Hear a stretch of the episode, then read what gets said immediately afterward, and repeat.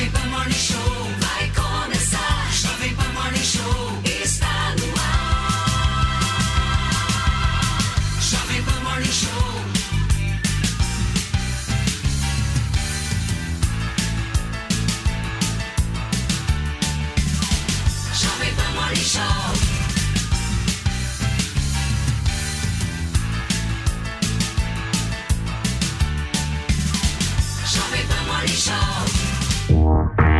Opa, bom dia, hein?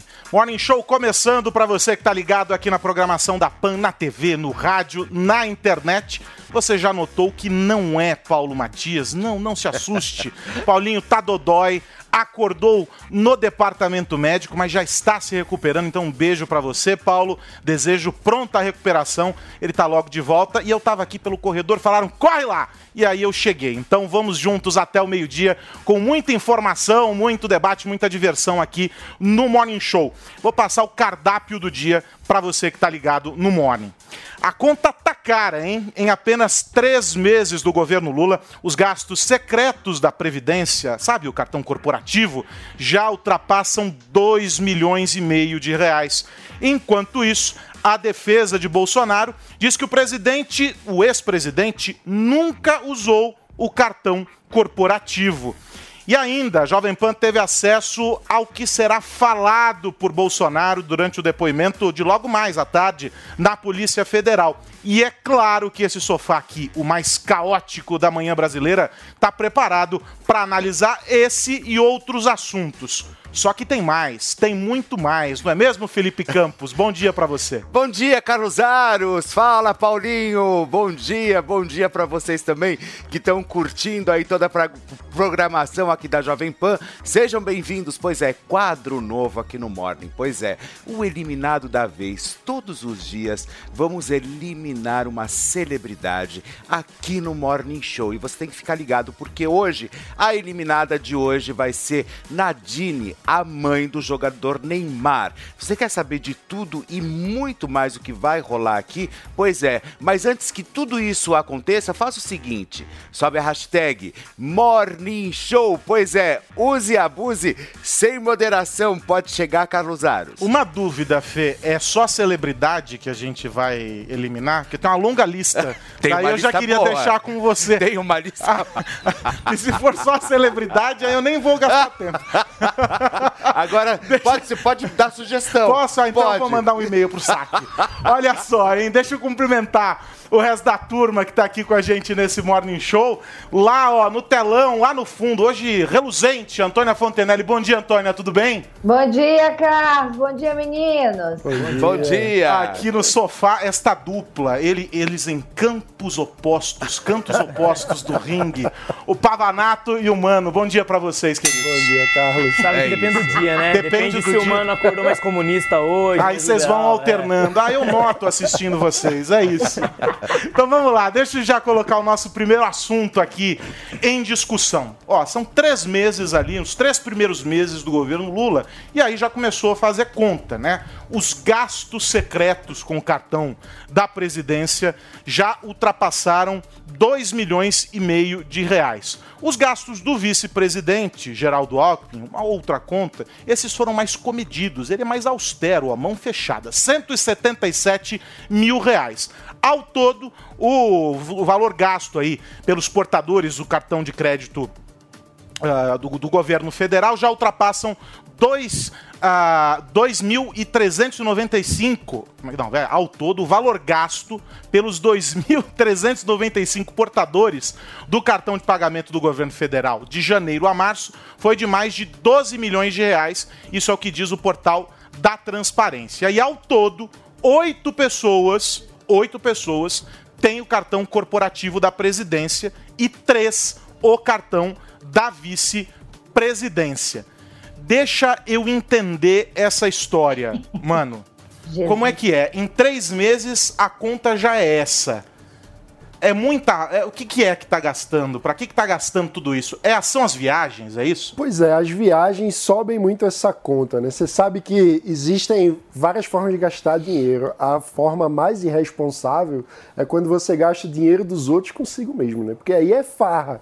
É justamente o que faz o governo com o cartão corporativo, está gastando dinheiro do contribuinte para o próprio benefício. E aí, com essas viagens que a gente viu, só a diária lá do, do hotel foi 35 mil reais, né? Só a Dólar. diária no hotel é, para. É dólares, mano. 35 mil dólares, é bem lembrado, Antônio. Então, em real, fica mais caro ainda. Então, essa conta fica astronômica desse jeito. Mas também não é uma exclusividade, não, viu? Sempre foi.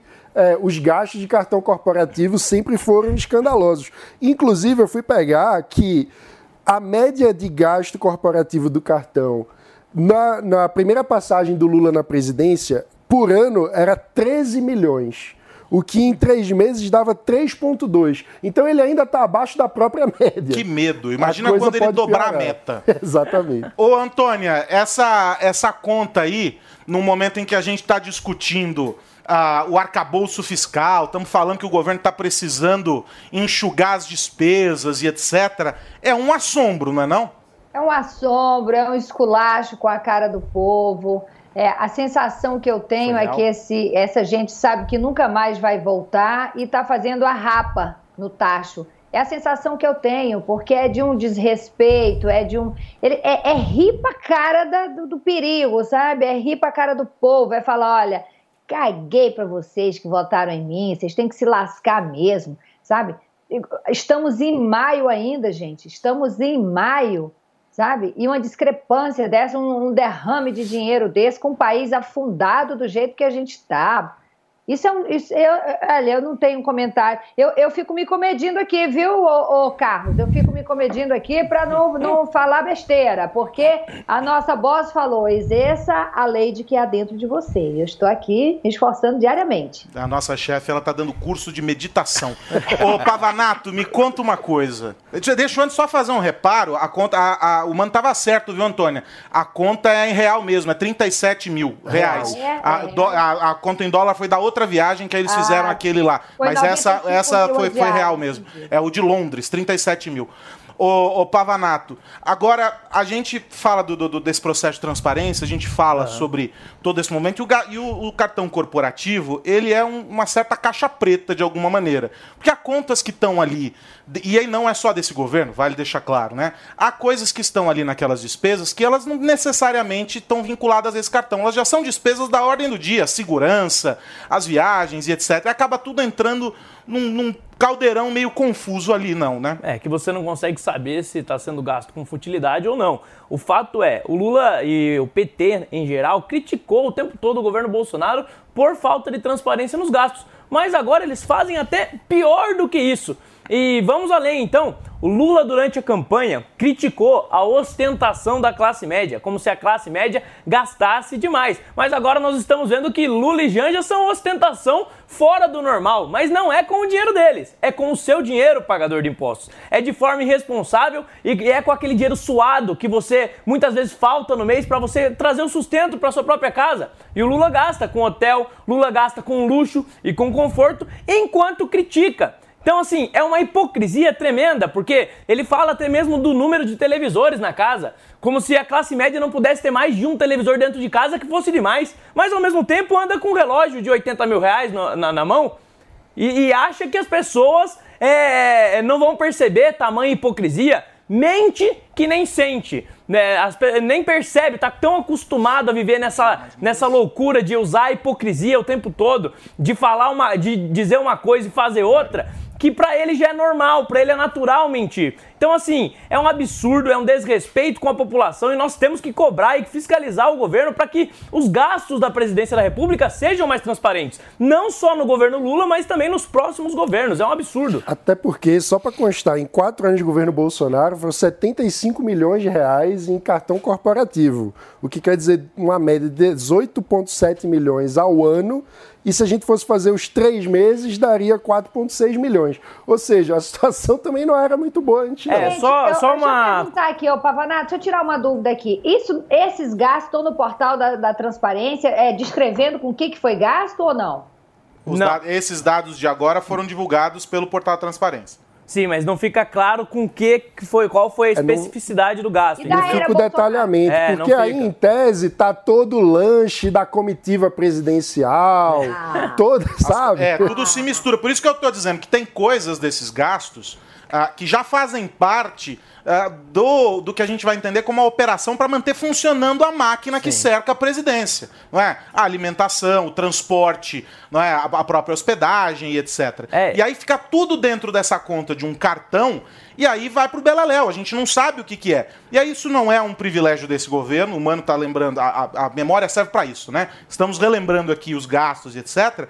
Mas pra gente entender que tem algo de errado que não está certo, que precisa ser alterado. Já que estamos num momento Sim. em que a gente está cobrando transparência e o próprio uh, presidente, como o Pavanato lembrou, fica insistindo nessa história, né? É, e na, na viagem para a China, fez parte da comitiva o Stedley do MST. Sim. Então, despesas dele talvez estejam dentro do cartão, a gente não sabe. E nessa mesma viagem, o gasto total com a comitiva foi de 6 milhões e 600 mil reais. Meu então gente. o gasto é muito maior, é esbanjar dinheiro público mesmo. Cuspir na cara do trabalhador que sua todo dia pra ganhar uma merreca, entendeu?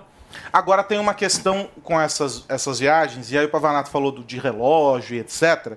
Nós temos o que é e aquilo que parece ser. E para quem é uma figura pública, é muito mais do que o que é, que é o que as pessoas de fato dificilmente conseguirão ver, é aquilo que se faz parecer ser. E aí a gente viu as imagens da Janja desfilando lá na Europa em lojas de grife. E aí a gente vê o contrassenso dos discursos ah, no, no- no- no palanque e etc. Essas coisas também caminham na contramão daquilo que se prega como prática pelo governo. E aí fica difícil um, um exercício retórico para uma defesa, né, mano? Com certeza, ainda mais no momento que a gente precisava ter um ajuste fiscal, cortes de gasto. Como que você vai falar sobre corte de gasto, sobre controle das contas, responsabilidade com o dinheiro público, quando a imagem que o presidente passa é- e a primeira-dama são de um casal gastador que está esbanjando na Europa, conhecendo as lojas de grife e tudo mais, com relógio caro. Então, é um, um descompasso que existe que dificulta a legitimidade de conversar sobre corte de gasto. Não que o governo quisesse Não, falar não de tem a corte menor de gasto. pretensão. Existem três formas de você pensar em, em controlar os gastos do governo: aumentando a eficiência, cortando gastos e aumentando a arrecadação. O governo Lula só pensa na ótica de aumentar a arrecadação, ou seja, tomar mais dinheiro de você, trabalhador. Em nenhum momento pensa em aumentar a eficiência, em nenhum momento tem a pretensão de corte de gastos. São os velhos socialistas de iPhone, né? Eles querem socialismo para você, mas muito dinheiro e muito capitalismo, muito consumo para eles. É assim que eles vivem, vivem de hipocrisia e enganaram muitas pessoas na eleição. Por isso a gente precisa ficar mais atento, gente. Não cair nos velhos discursos populistas, achando que vai ter picanha, porque no fim a gente acaba colhendo abóbora. E é uma vergonha. Bom, deixa eu girar o assunto aqui, porque ainda sobre gastos, a defesa do ex-presidente Bolsonaro explicou sobre os gastos revelados pela imprensa no último final de semana. De acordo com a, a defesa, são gastos, valores irrelevantes e que dizem respeito ao dia a dia da família do ex-presidente. Ainda complementa a defesa dizendo que Bolsonaro nunca utilizou o cartão corporativo. A gente tem um trechinho dessa explicação oferecida pela defesa do ex-presidente. Vamos acompanhar. sempre custos pessoais. e sacavam que seria para ser pago sem CNPJ, por exemplo. Exatamente. Visando sempre a proteção do tomador de serviço. No caso, o presidente e ou a primeira-dama. O presidente nem validou senha do cartão corporativo dele. O cartão corporativo do presidente, reitero aqui, jamais foi utilizado. De uma vez por todas, vamos separar isso. Os custos de logística, gasolina de aeronave, gradios de evento, eh, segurança dele, comida do, do- dos asas, que são os seguranças mais afastados, as esquinas. Isso faz parte da logística. Tem um cartão corporativo só para isso. O cartão corporativo do presidente da República jamais foi utilizado.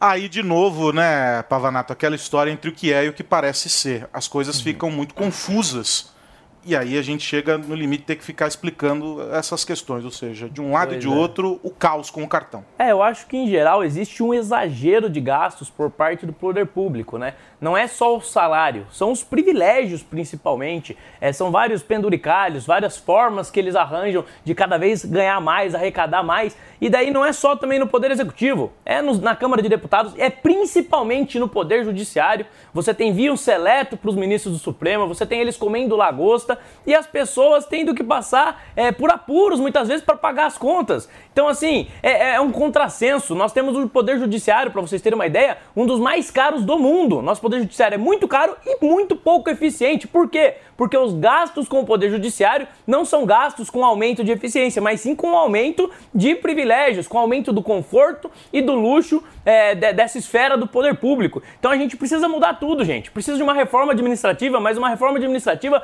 para cortar gastos, para tirar o privilégio deles. E isso só vai acontecer quando nós tivermos realmente parlamentares comprometidos com a responsabilidade fiscal, o que infelizmente a maioria dos nossos parlamentares hoje não tem comprometimento nenhum. Isso não vai acontecer. Isso não vai acontecer. De- Eu já, eu já garanto para vocês que isso não vai acontecer. Porque o parlamentar que vier com essa ideia, em suas, em é, é, com esse discurso, em suas campanhas, ele não vai ser eleito. E se eleito for e chegar aí quiser agir dessa forma, não vai ter aliados, não vai aprovar a lei, não vai conseguir andar, vai ficar engessado e vai voltar atrás. Estamos no Brasil, onde o DNA da maioria dos brasileiros é de corrupção. E não adianta dizer que não, porque é, está provado. Mas daí, aqui nesse caso, mano, tem um- uma, uma questão interessante que nessa coletiva juntou-se, não é? É, Vários tópicos numa única mensagem, mas aqui nessa coletiva a gente tem aquela questão envolvendo os depósitos e aquelas transações em espécie. E o que o Weingarten explica ali, para além de, dessa, de discriminar e enfatizar a questão do cartão corporativo, ah, é também que não há um desvio ah, de dinheiro ou a tentativa de ocultação de- do dinheiro, porque eh, esses valores que foram divulgados pelos jornais no final de semana, que teriam sido depositados pelo Coronel Cid na conta da ex-primeira-dama Michele Bolsonaro, esse dinheiro é oriundo da conta do próprio presidente. E a explicação oferecida por ela, o argumento oferecido por ela, é muito bom. De que ela nunca pediu um cartão para o Bolsonaro, porque ele é pão duro, mano. É muito bom, né? E, e chama a atenção nesse caso, veja só, como fica evidente o nível de proximidade entre o ex-presidente Bolsonaro e o Mauro Cid, que é o ex-assistente dele, que está preso nesse momento preventivamente em função do escândalo de fraude do cartão de vacina. Porque a gente está falando do assessor que era o operador de boca de caixa do Bolsonaro. O cara, Bolsonaro nunca usou pessoalmente o cartão corporativo, porque quem usava por ele era o Mauro Cid. Então, vai ficar muito complicado essa separação. Parece já que há uma operação em curso para tentar blindar o Bolsonaro e dizer, não, tudo, se acontecer qualquer coisa, a culpa é do Cid, porque ele que operava o cartão, ele que é, ou seja, aquela coisa do boi de piranha, quando o cara era o Mano, braço direito como operacional. O presidente da República ele é obrigado a saber tudo que o assessor dele faz na Não, vida lá- particular. lá vem com- Não tem como saber. Mas Não Esse é o como- mesmo argumento prova, que os não petistas usam para tentar blindar Mas o não Lula pode só jogar palavras, tem que ter escândalo. prova. O Lula teve provas É o mesmo condenaram argumento ele. dos petistas, Pavana. Tem um Não, pouquinho de criatividade que para ter não ficar prova. feio. Tem que porque ter prova, não é só falar, não. É- é Ele não tem como igualzinho. o presidente saber tudo que o assessor dele É faz. igualzinho, o presidente não Vamos de sabia. Eu tenho o como saber tudo que os meus amigos fazem, tudo que quem É, trabalha comigo faz, O não presidente não saber. sabia, eu confiava nele de olho fechado, ele operava o meu cartão de crédito, mas eu não sabia. Vamos ser sensatos. Vamos parar de defender homens e defender Sensato. situações. Vem a É voz da sensatez. É, a voz da sensatez, sim. O problema é que eu falo de um jeito que eu fui criada. Eu fui criada eh, no sertão nordestino e lá ninguém tampa o sol com a peneira. A gente não precisa falar mansinho para ser a voz da, da, da sensatez, não. A gente precisa ser correta, coerente com os nossos discursos, com as nossas narrativas. A gente precisa agir de forma com que a gente prega, porque essa gente fala bonitinho e age de uma outra forma. Vamos parar de defender homens e defender situações, entendeu? Se eu não, se o meu, o meu assessor faz merda, entendeu? Eu tenho um pouco de culpa sim. Eu tenho um pouco de culpa sim, porque qual é o contratar alguém que é meu É, braço isso é verdade. Ao contratar alguém que é meu braço direito, eu vou falar, ó, se você fizer merda, vai respingar em mim. Tanto é que o cara tá lá preso. Então é essa coisa também. O Lula vem com esse discurso. Eu não sei de nada, eu não sou obrigado a saber o que o meu assessor fez. Então É do meu amigo. direito, caralho. É, é, isso é verdade. Bom, mas aí, aí você tá falando, Antônia, de responsabilidade política. E aí eu acho que ele realmente pode ter errado ao escolher o Mauro Cid como assessor. Agora, você falar em responsabilidade penal já é outra coisa. Que é o que o Mano tenta alegar aqui. Como se o Bolsonaro aí. fosse responsável Tem- pelos crimes que o Mauro Cid Tem cometeu. diversas declarações do Bolsonaro ao longo do governo dizendo: se tem alguém que eu confio é o meu amigo Mauro Cid. Pois é, errou na confiança. Errou na confiança. E aí, responsabilidade por ter errado nisso, ele tem. Agora, responsabilidade penal precisa ter prova. Não é só falar, não é só achar, não é só, ah, ah, parece que sim. Não, tem que ter prova. Direito penal é isso. Direito penal, penal você precisa ter materialidade para poder acusar alguém, que é o que você não tem até o momento. Tudo que o Bolsonaro disse, a respeito, inclusive, da questão da vacina, se comprovou verdadeiro. Ele disse que não, não tinha tomado a vacina mesmo, dizia isso publicamente, que não precisava do comprovante de vacina para entrar em outros países, e isso ficou comprovado. Então por que ele iria fazer, falsificar um cartão de vacina, sendo que ele não precisava disso? Peraí, tá tudo peraí. comprovado, gente. Vou espremer o pano aqui porque encharcou. Ah, pelo amor de Deus. Diga, Foi- Antônia, foi pra fechar. demais agora. Ela É fechar esse verdade, você entende de Não, direito. cara, eu tô Eu sei falando que que em relação à vacina, de fato, não faz o menor sentido. Se ele não precisava, se ele pregou a vida inteira que ele era contra a vacina, então não faz o menor sentido. Agora, todo o resto é preciso ser averiguado, gente. Pelo amor Sim, de que Deus. investiguem. E daqui a pouco a gente vai trazer aqui no Morning os detalhes, antecipar para você o que o Bolsonaro deverá dizer nesse depoimento de logo mais à Polícia Federal. Mas antes disso, primeiro eu vou precisar entender quem é MC Pipoquinha. Ah, então eu não. vou dividir a notícia em partes, porque eu já tô absolutamente perdido nessa história. Primeiro você me explica, antes de eu ler o resto que tá no TP, Melhor não. quem é Pipoquinha, M- Felipe Campos? MC Pipoquinha é uma nobre menina. É uma nobre menina. Tá. Ela, ela é uma cantora, ela faz shows, Cantora. inclusive ela leva gatinho pra lamber o mamilo dela. Ela chama, às vezes, pessoas da plateia, meninas, perdão, de repente para fazerem é, é, sexo oral dela, nela no palco. Então, assim, ela é uma nobre artista. assim. Gente, É. tá, então vou seguir. Já Muito entendi. talento. Eu não preciso nem saber quem É, ela é bem talentosa. Então, ela teve um show, essa senhora teve um show cancelado em Curitiba após polêmica causada pelo deputado estadual Tito Barrichello. Além de ofensas, ele ameaçou a cantora de prisão. No plenário da Assembleia Legislativa do Paraná, o deputado estadual disparou que no lugar de prostituta é na casa de prostituição. A gente tem um trecho.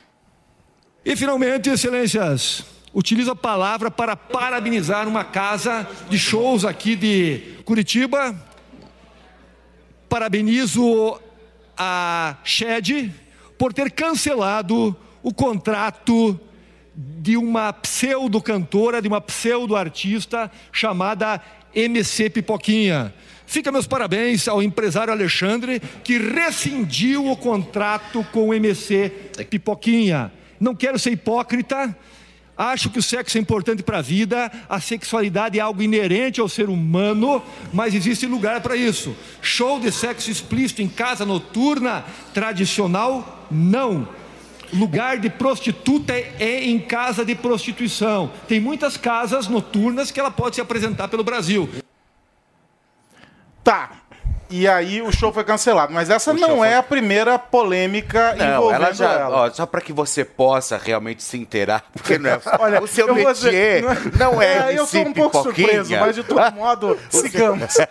o seu métier não é MC Pipoquinha. todo modo, sigamos. A MC Pipoquinha, na verdade, ela surgiu aí por vários tantos hits aí. É, como eu te disse, ela pega e ela coloca o gato pra lamber o mamilo dela no show. Enfim, faz todas essas histórias. Mas a maior polêmica dela realmente foi quando ela disse que ela ganhava o triplo do que os professores ganhavam e que era melhor os Ah, pro- é essa moça. Ah, que era tá. melhor Aí os professores ficarem quietos, porque o que ela ganhava não chegava aos pés dos professores, entendeu? Então, assim, aí a partir dali realmente só foi ladeira abaixo. Mas dava pra descer mais? e dava. É, então, ela, ela, mais, né? ela se supera, assim, ela consegue sempre É, a- conseguir. o Brasil é a prova de que o fundo do poço tem subsolo. É, é. Agora eu entendi. Tá. É aí verdade. o, aí o, o, o- deputado foi lá Que é considerado xerifão, hein? e ele fez esse discurso contundente. Ela reagiu a isso não? Ou ela simplesmente silenciou? Não, elas simplesmente Não, é- chegaram lá, reincidiram o show Não e ele teve falou, ainda, Mari? Se ele chegar, se ela fizer o show,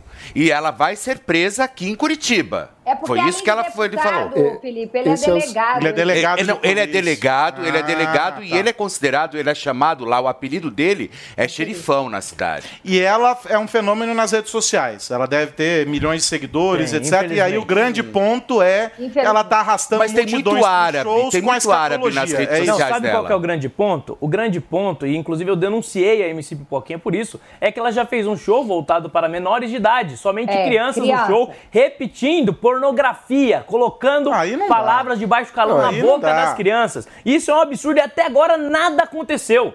Denunciei, o MP até agora não fez nada, você não tem é, nenhum dos defensores das crianças, você não tem Xuxa protestando contra, você não tem ninguém fazendo nada. Não, eu acho e ela engraçado. cantando estimulando o que, crianças o que a mais me chamou a atenção é que você pega um bicho, um gato, olha só toda a movimentação que teve Cadê por causa, Luísa Mel por causa de uma capivara, né? Toda a É. movimentação que teve. Agora ela pega um gato, leva pro show e faz o gato lamber o mamilo dela. Isso pra mim é zoofilia, gente. É. Isso pra Mas mim é é. zoofilia. Essa mulher tinha que ser, no mínimo, pagar por isso, por isso. Porque isso é crime. Isso é crime. E, e assim, cada coisa no seu lugar, né? Agora, os pais que permitem. que- eu não tenho Exatamente, filhos, tá. não tenho filhos, mas os pais que permitem que as crianças acessem esse tipo de conteúdo ou levem ao show Essa precisam é a fazer um exame dica. de consciência. Não, e tem que ser responsabilizado. A moça precisa entender que as coisas têm um limite pra acontecer. Pois né? E o é, xerife o- agiu correto. pais- O- o meu ponto, eu- Peraí, deixa, deixa eu ouvir a Antônia que o, o, o- o som dela tava baixo. Diga, Antônio. No dia que os pais forem responsabilizados por expor os seus filhos a essas situações é, é, é, de, de- de- Isso aí é uma erotização infantil, é fomentar a erotização do próprio filho. E isso é crime. No dia que os pais forem responsabilizados por esses atos, isso vai diminuir absurdamente. Porque que a MC Pipoquinha faça isso, ok. Né? Não é ok, mas é, é o nicho dela e ela só sobrevive porque tem quem banque isso, que são os pais que levam os filhos para ver um desserviço desse. Não, mas ela pode trabalhar. Eu sou a favor de que todo mundo trabalhe. Mas dentro do Mas do- não, do se ela quer fazer esse tipo né? de show, então ela que vá para um lugar apropriado. Então, mas não o, meu ponto é, isso devia ser uma questão de debate de classificação indicativa. Faz um show para maiores de 18 anos, É. crianças não respon- entram. o, o deputado tem razão quando parabeniza o dono da, acho que é o dono da casa de show que ele se refere ali, né? Sim. É, o, o empresário que organiza um evento desse tem que saber qual é o público que vai entrar ali e impor os limites pra isso. Vamos, criançada, Exato. que agora vem outra, vem uma menina fazer sexo oral na titia. Vamos, vamos. Ah, por favor, né? olha, Ah, não é, dá, é né? assustador o vídeo É das crianças assustador. repetindo. É surreal, se- não sei surreal. se vocês É já viram, mas o vídeo é assustador. Ele, ela realmente é, faz com que as crianças repitam pornografia. é, é a- explícito, gente. É assustador o que essa mulher faz e até agora não foi responsabilizada. É, a minha parte eu fiz de denunciar e acho que essa, que essa mulher já deveria ter sido responsabilizada muito antes. Acho que o que ela faz não chega nem perto de ser arte. Chamar de cantora é, é- é um desrespeito com quem realmente canta, porque o que ela faz nem, pra- nem arte é pra mim. O que ela faz é, é divulgar pornografia explícita pra ganhar dinheiro. Agora, se tem essa questão com os menores, é preciso cobrar os órgãos de proteção da infância e da adolescência, porque eles existem. Então, cadê eles? Não é Pois o, é, não cabe ao deputado de ir na tribuna, da- no outro discurso ele Não levou um funciona, algema. mano. Levar um algema para dizer que vai prender alguém. Ele, como deputado, tem que é um pressionar para delegado que também. Não, mas independentemente disso, acho que não foi uma, uma voz de prisão. Não vi, mas tô interpretando aqui. Ele manifestou a posição, que seguramente é uma posição defendida por uma parcela considerável da população, quatro deles aqui. Ou seja, é, é, ele manifestou aquilo que muita gente pensa. Não foi voz de prisão, nada disso, mas ele colocou essa posição. Agora, de fato, concordo com o Mano. Há órgãos responsáveis que fiscalizam tanta coisa que às vezes não tem a menor um, lé com cré, que podiam atuar para situações é. como essa. Porque quando começa a ganhar. E hoje as redes sociais ocupam um papel importante nisso, né? A criança fica lá, o pai às vezes nem vê o que está passando, entra no algoritmo, esse diabo todo, e aí vira um problema. Então, isso precisa ser visto. Mas a Mari Vasques está aqui no meu ouvido e ela está dando F5 nos perfis da. Como é o nome? Da, Da Pipoquinha. Da MC Pipoquinha. Da Pipoquinha. Vai saber, ela conta pra gente em primeira mão se houver uma resposta eloquente. Pra você que nos acompanha pelo rádio, uma rápida parada. São 10 e meia agora. Você sabia que tem novidade no seu rádio? É a Jovem Pan News 76.7 FM. Mais uma frequência para você ficar bem informado. Opinião, análise e informação. Jovem Pan News 76.7 FM. A rádio que você já conhece, ainda melhor. Jovem Pan News 76.7 FM. Jornalismo independente. Valeu, Loja 100! 70 anos realizando sonhos. Estofado Flex Mola, tecido café ou cinza, retrátil e reclinável. Nas lojas 100, só 2.998 à vista. Ou em 12, de 303 e 40 por mês. Roupeiro Andirá Triplex, padrão rústico. Nas lojas 100, só 2.498 à vista. Ou em 12, de 252 e 80 por mês. E só nas lojas 100, a entrega e montagem de móveis é cortesia. Há 70 anos tem alguém. Ainda bem que tem Loja 100. O Brasileirão já começou e a emoção no vaidebob.com não para. Acesse agora vaidebob.com, deposite no mínimo 50 reais, selecione a opção Brasileirão no Vai de Bob e ganhe 200% em bônus para apostar no Campeonato Brasileiro. Isso mesmo, 200% em bônus.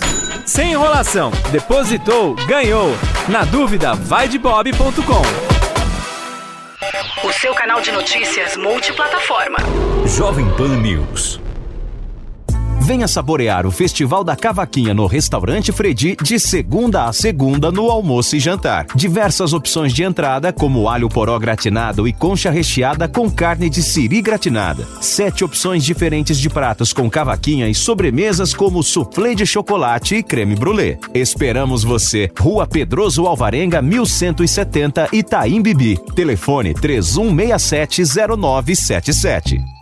Diante do cenário atual, onde vivenciamos uma alta disseminação de doenças, é necessária a adoção de hábitos de limpeza mais rigorosos. Para auxiliar a higienização da sua empresa, a Gocil oferece soluções completas com inovação e excelência operacional. A Gocil integra tecnologias e profissionais qualificados, com um modelo de gestão desenhado especificamente para a rotina do seu negócio. Para saber mais, acesse gocil.com.br ou ligue 11 2678 0600. Gocil, a maneira mais segura de confiar. Jovem Pan Saúde. Cerca de 3 em cada 10 pessoas podem sofrer de tontura ao longo da vida. Mas nem todos os casos são sinais de labirintite. No Jovem Pan Saúde, conversamos com o Dr. Saulo Nader, neurologista especialista em labirintite, que nos explicou que nem sempre a tontura é resolvida com remédio. A principal causa do que é chamado labirintite, né, como a gente falou, isso é um apelido, né, e muitas doenças ganham esse nome. A principal causa que a Patrícia citou, que é a VPPB, que é a tal da labirintite dos cristais soltos, ela é uma doença tratável com manobras no próximo, no próprio atendimento. Olha só, né, como que é isso?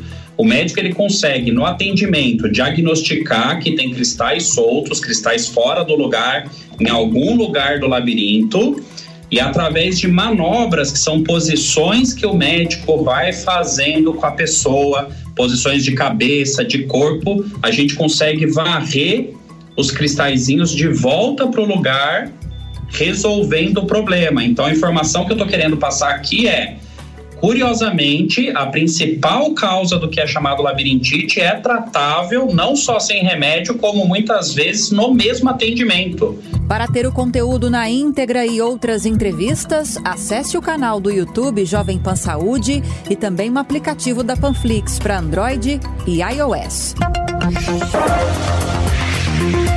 Jovem Pan Saúde. cerceado. Deixa Então, eu. é de- Deixa eu interrompê-lo, deputado. Eu vou pedir para nossa central tentar refazer a conexão contigo, porque a imagem tá, tá travando muito e o áudio também falhando. Enquanto isso, eu só vou contextualizar você que está nos ouvindo pelo rádio, que chegou agora às 10h34. Nós estamos ouvindo o deputado eleito ah, no Ceará, Carmelo Neto, porque ele e outros deputados ah, vão ser afetados por uma decisão do Tribunal Regional Eleitoral ah, que determina a cassação ah, dessas, ah, desses mandatos em função ah, de uma a denúncia de fraude à cota de gênero lá no estado, ou seja, não haveria o número de mulher, não não houve, segundo a denúncia, o número de mulheres que deveria disputando a, a- a eleição pelo partido. A gente está refazendo a conexão com o deputado e a gente volta já já nessa conversa importante para entender os caminhos e os descaminhos disso por lá. Quem vem agora que eu não ouvi, Mari? Vamos então para Brasília. Isso porque mais tarde tem depoimento do ex-presidente Bolsonaro no inquérito da Polícia Federal que investiga fraudes nos registros de vacinação do presidente, da filha e de assessores e familiares. Quem está com a gente é o Bruno Pinheiro, ele sempre atento em cima do laço na informação, nosso Bruno Pinheiro, já sabe de tudo que vai rolar nesse depoimento, Bruno. É isso? Conta pra gente. Bom dia pra você, querido. Oi, Aros, vamos lá. Você é um ótimo dia, sempre uma honra, uma alegria, uma satisfação. Vamos lá entender um pouquinho, adiantar algumas informações, só para a gente já afirmar. Uma da tarde vai iniciar essa oitiva. Essa expectativa de Jair Bolsonaro chegar cerca de 20 minutos antes e logo na sequência iniciar. A expectativa que não seja um longo depoimento, que seja rápido, já que o assunto será justamente em relação a essa alteração no comprovante de vacinação. No intervalo de 20 dias, esse já será o segundo depoimento de Jair Bolsonaro. Era aguardado lá no mesmo dia que houve aquela operação da Polícia Federal. Os advogados alegaram que não tiveram acesso às informações, aguardaram até agora e essa ordem é responder, não ficar em silêncio e se colocar à disposição de ir outras vezes, se for necessário,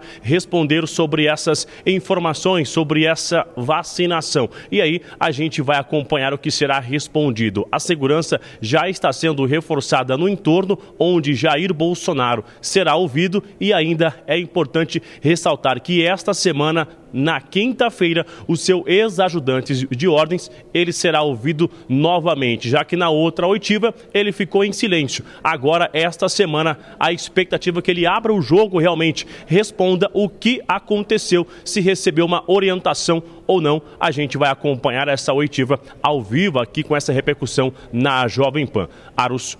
É isso, Bruno Pinheiro vai acompanhar, a gente vai trazer a informação para você aqui na PAN. Mas antes disso, vamos entender o que, que será falado pelo Bolsonaro durante esse depoimento. A Jovem Pan teve acesso a essas informações e a partir disso a gente já consegue entender, inclusive, um pouco da, da estratégia da defesa.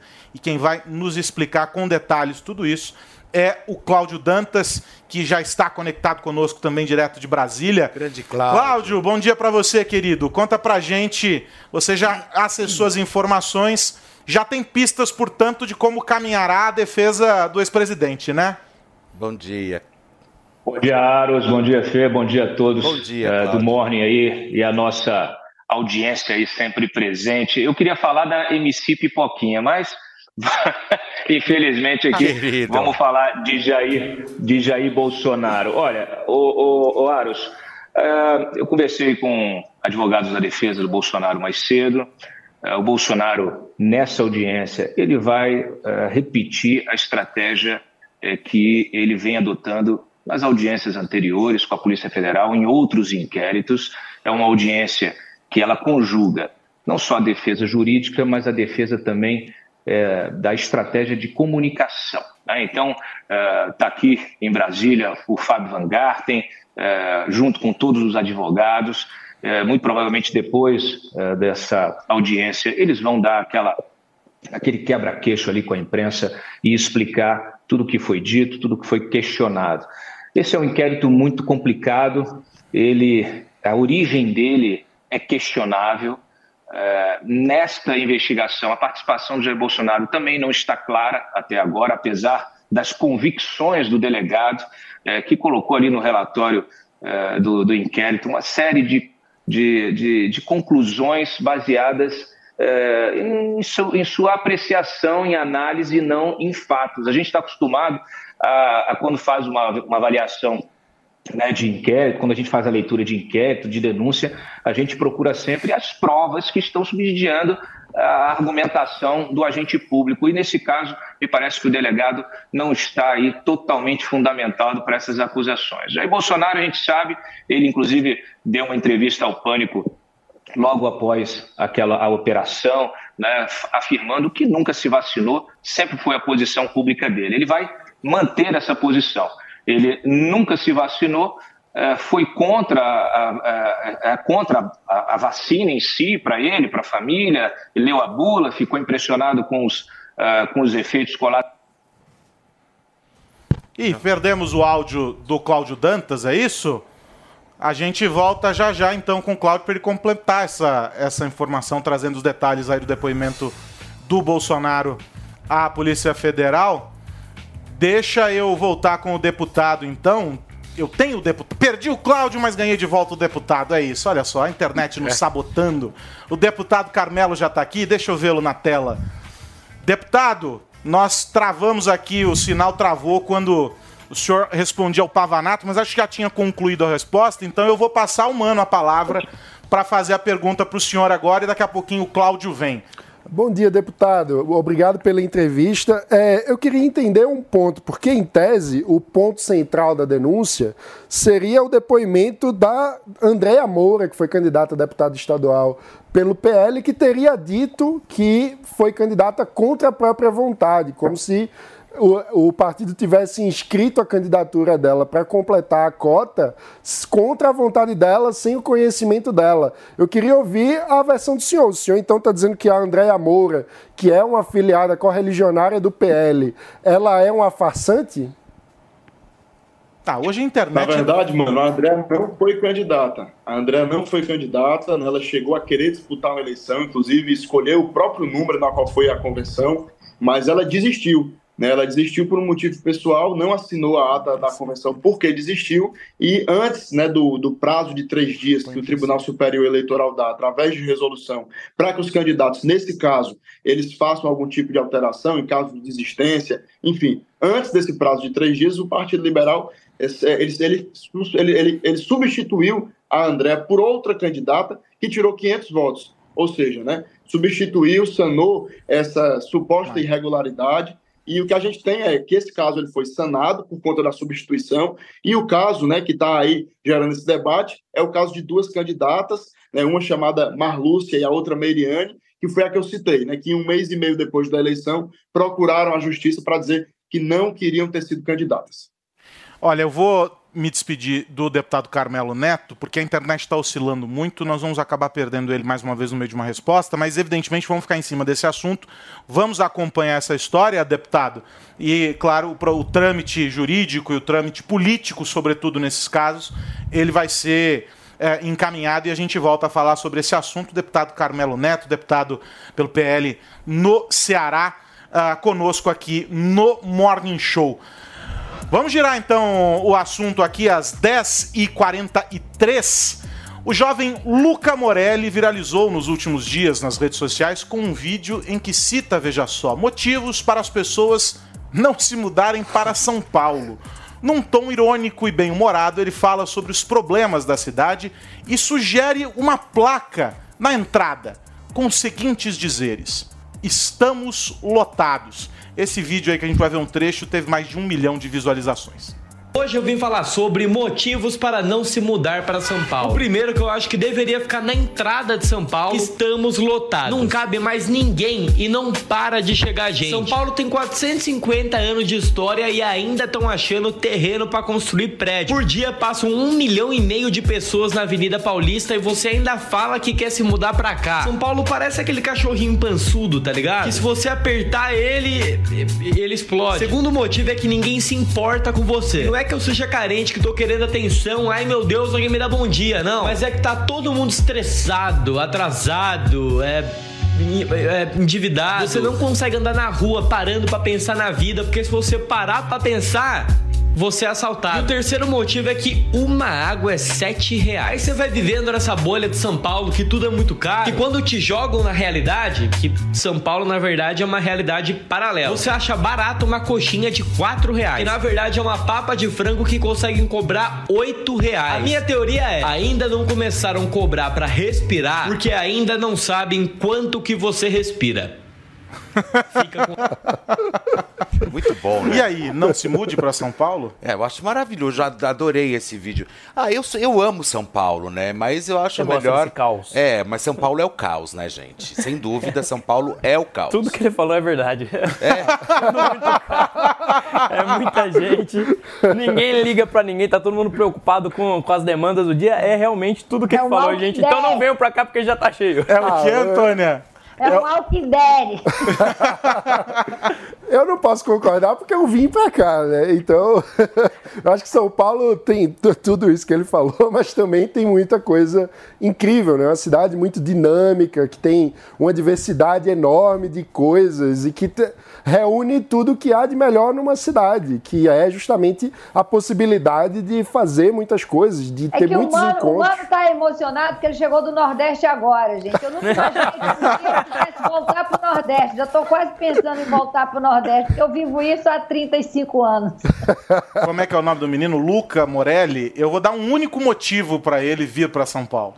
São Paulo tem o bairro da Moca, que é o melhor lugar É, do meu. universo. A, Mo- a Moca é o, o, o centro, o epicentro a partir do qual São Paulo se desenvolveu. Entendeu? Então a Moca é maravilhosa. Inclusive, Tudo é tem, gente. inclusive tem o próprio idioma na Moca. É, né? a gente Pois é, fala isso o é moquês, entendeu? Tem uma, é um- é, tem uma seleção, tem uma bandeira. A Moca vai se emancipar. Nós vamos virar um país. É o melhor time do É Brasil lá, é? Basicamente é Juventus isso. da Moca. É, é, é maior que a Ah. seleção brasileira. É. Moca maravilhosa. O Luca precisa ir na Moca que ele vai rever todos os conceitos dele. Próximo vídeo dele vai ser sobre a Moca. É isso.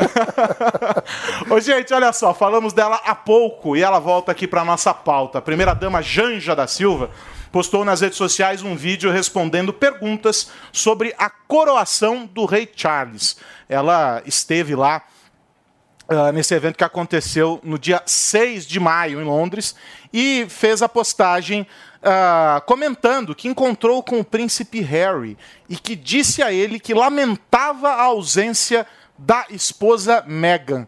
Vamos assistir a um trecho desse vídeo. Eu vi o príncipe Harry, que agora não é mais príncipe, porque ele abdicou do título, e eu fiquei bem chateada que ele não levou a Mega. Mega não foi, mas Mega, sou super sua fã, eu entendo porque você não foi. Um beijo, Mega. A gente ainda vai se encontrar em outros momentos.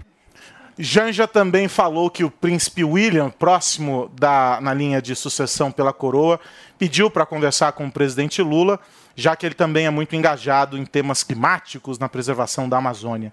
E que o príncipe se dispôs a vir ao Brasil para fazer uma visita justamente à Amazônia. Então, Janja e Meghan, mais que amigas, friends, Antônia. Não é, Antônia? Bota, passa pra mim, passa pra mim aqui, meninos. Deixa eu mostrar um negócio. Ô, Mega, meu amor, um beijo. Nós vamos se encontrar, amiga. Eu sou super fã. Gente, pelo amor de Deus. Poxa, vai ser um chá da amor de 5, Deus. Antônia, Janja e Megan. Olha só que animado. Com certeza a Megan tava vendo o story da Janja, né? Ô, Janja, eu tenho uma notícia pra você. A Megan não tá nem aí, não sabe nem que você existe e não liga pra sua vida e não, com certeza não viu o seu story.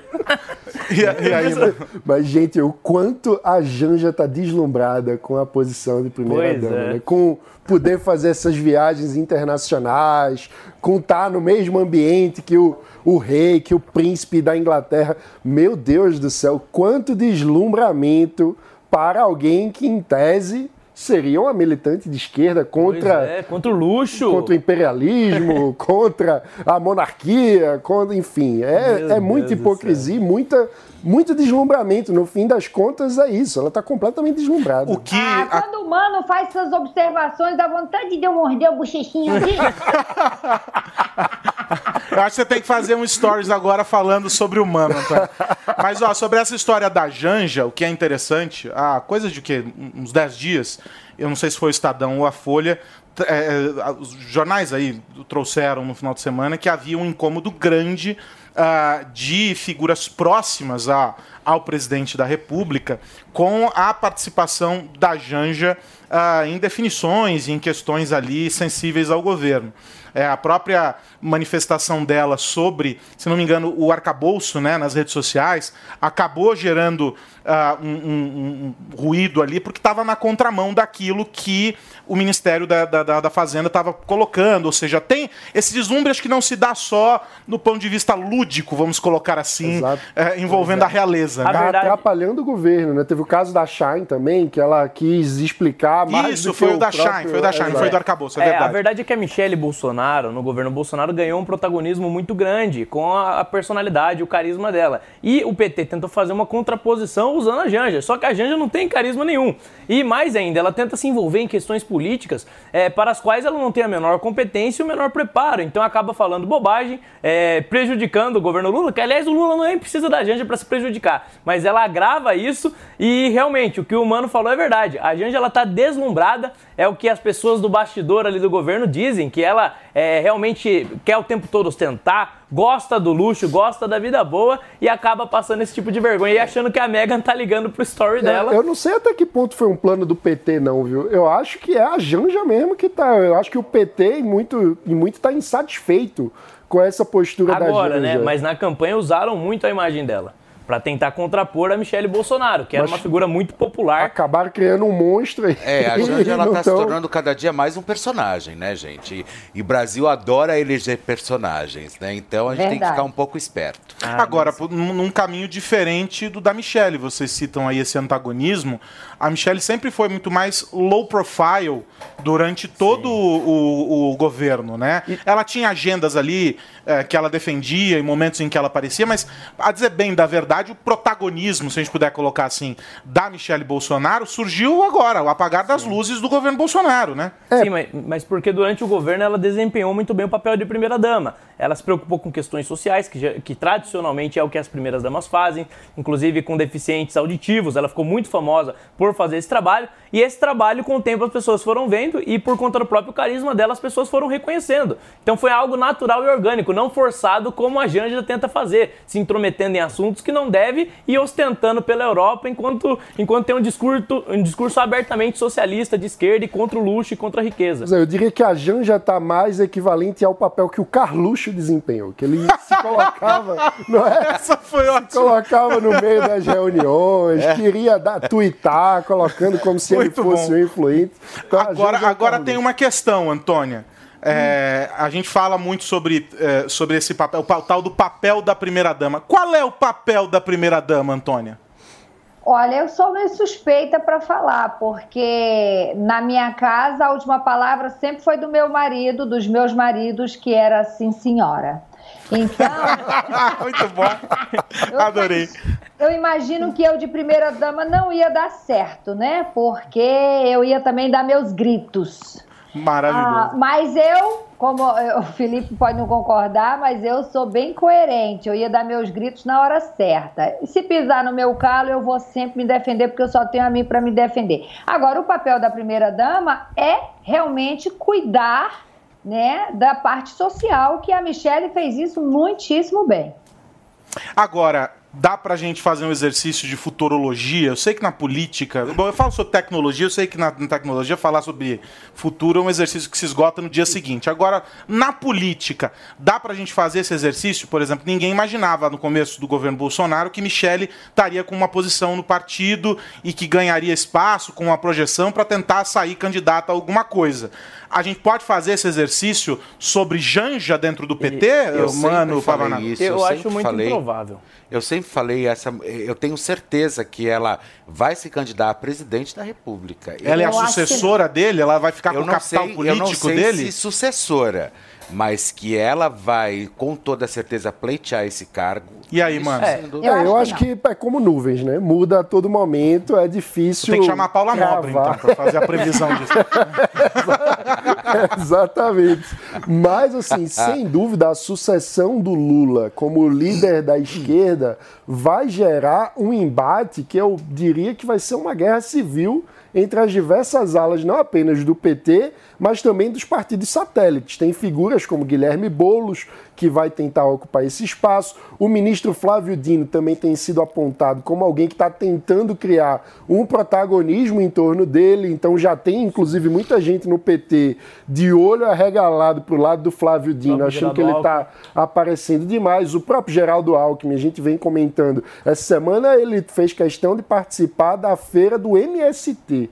Quem imaginou em outros tempos o Geraldo Alckmin participando de feira do MST? Ou seja, ele está tentando fazer uma peregrinação de aceitação na esquerda. E é até curioso, porque se a gente fosse pensar sobre o papel de cada um na coalizão que ganhou a eleição, era esperado que o Alckmin fosse o interlocutor do governo Com a direita. com a direita. E, no entanto, ele está se esforçando para ser aceito pela esquerda. Mas quem é o interlocutor do, di- do governo com a direita, que eu não encontrei ainda? Essa é a questão. eu não, eu não eu duvido acho nada. que o Ciro Nogueira vem fazendo esse papel. Eu, eu não duvido nada, gente. Que O a- Ciro Nogueira? Eu acho que o Ciro Nogueira vem fazendo esse papel do interlocutor é, para a direita. Quer dizer, ele está sempre apontando. Então ele aderiu ao governo? O, o Ciro? O Ciro Nogueira? Ciro Nogueira é o é o ex-chefe da Casa Civil, é o presidente nacional do PP. Sim, sim. Mas o, eu não duvido nada que a Janja tenha é, realmente a pretensão de ser sucessora do Lula. Agora, para você ser sucessor e para você disputar uma eleição presidencial, você precisa de uma coisa muito básica: carisma. Isso ela não tem. Ela tem players muito mais fortes dentro ali no entorno do Lula, muito mais carismáticos do que ela, que vão disputar essa posição. E ela não tem o menor carisma para conseguir ascender a esse, a esse ponto. E duvido muito que o Lula consiga se reeleger ou fazer um sucessor. Mas ela tem uma, o governo mas ela tem- tem uma esquerda barulhenta, hein, Tem a papai? militância ao lado dela. E eu tenho É, minhas o PT não gosta dela, quando, a quando a militância gente do PT não pensa, gosta. quando a Não gente gosta. pensa em termos de carisma, Deus. Pelo vamos amor de Deus, combinar. coisa- é, mano, desculpa, mas é, é assustador alguém. ah, O Pavanato não tem. O povo tem que parar de votar em quem tem carisma. votar em quem tem plano de governo, pelo amor de Jesus. Porque a gente não vai casar com o presidente da República, a gente É. não vai transar, não vai dormir. Dane-se carisma. A gente quer alguém técnico, responsável, que goste do país, que não seja ladrão.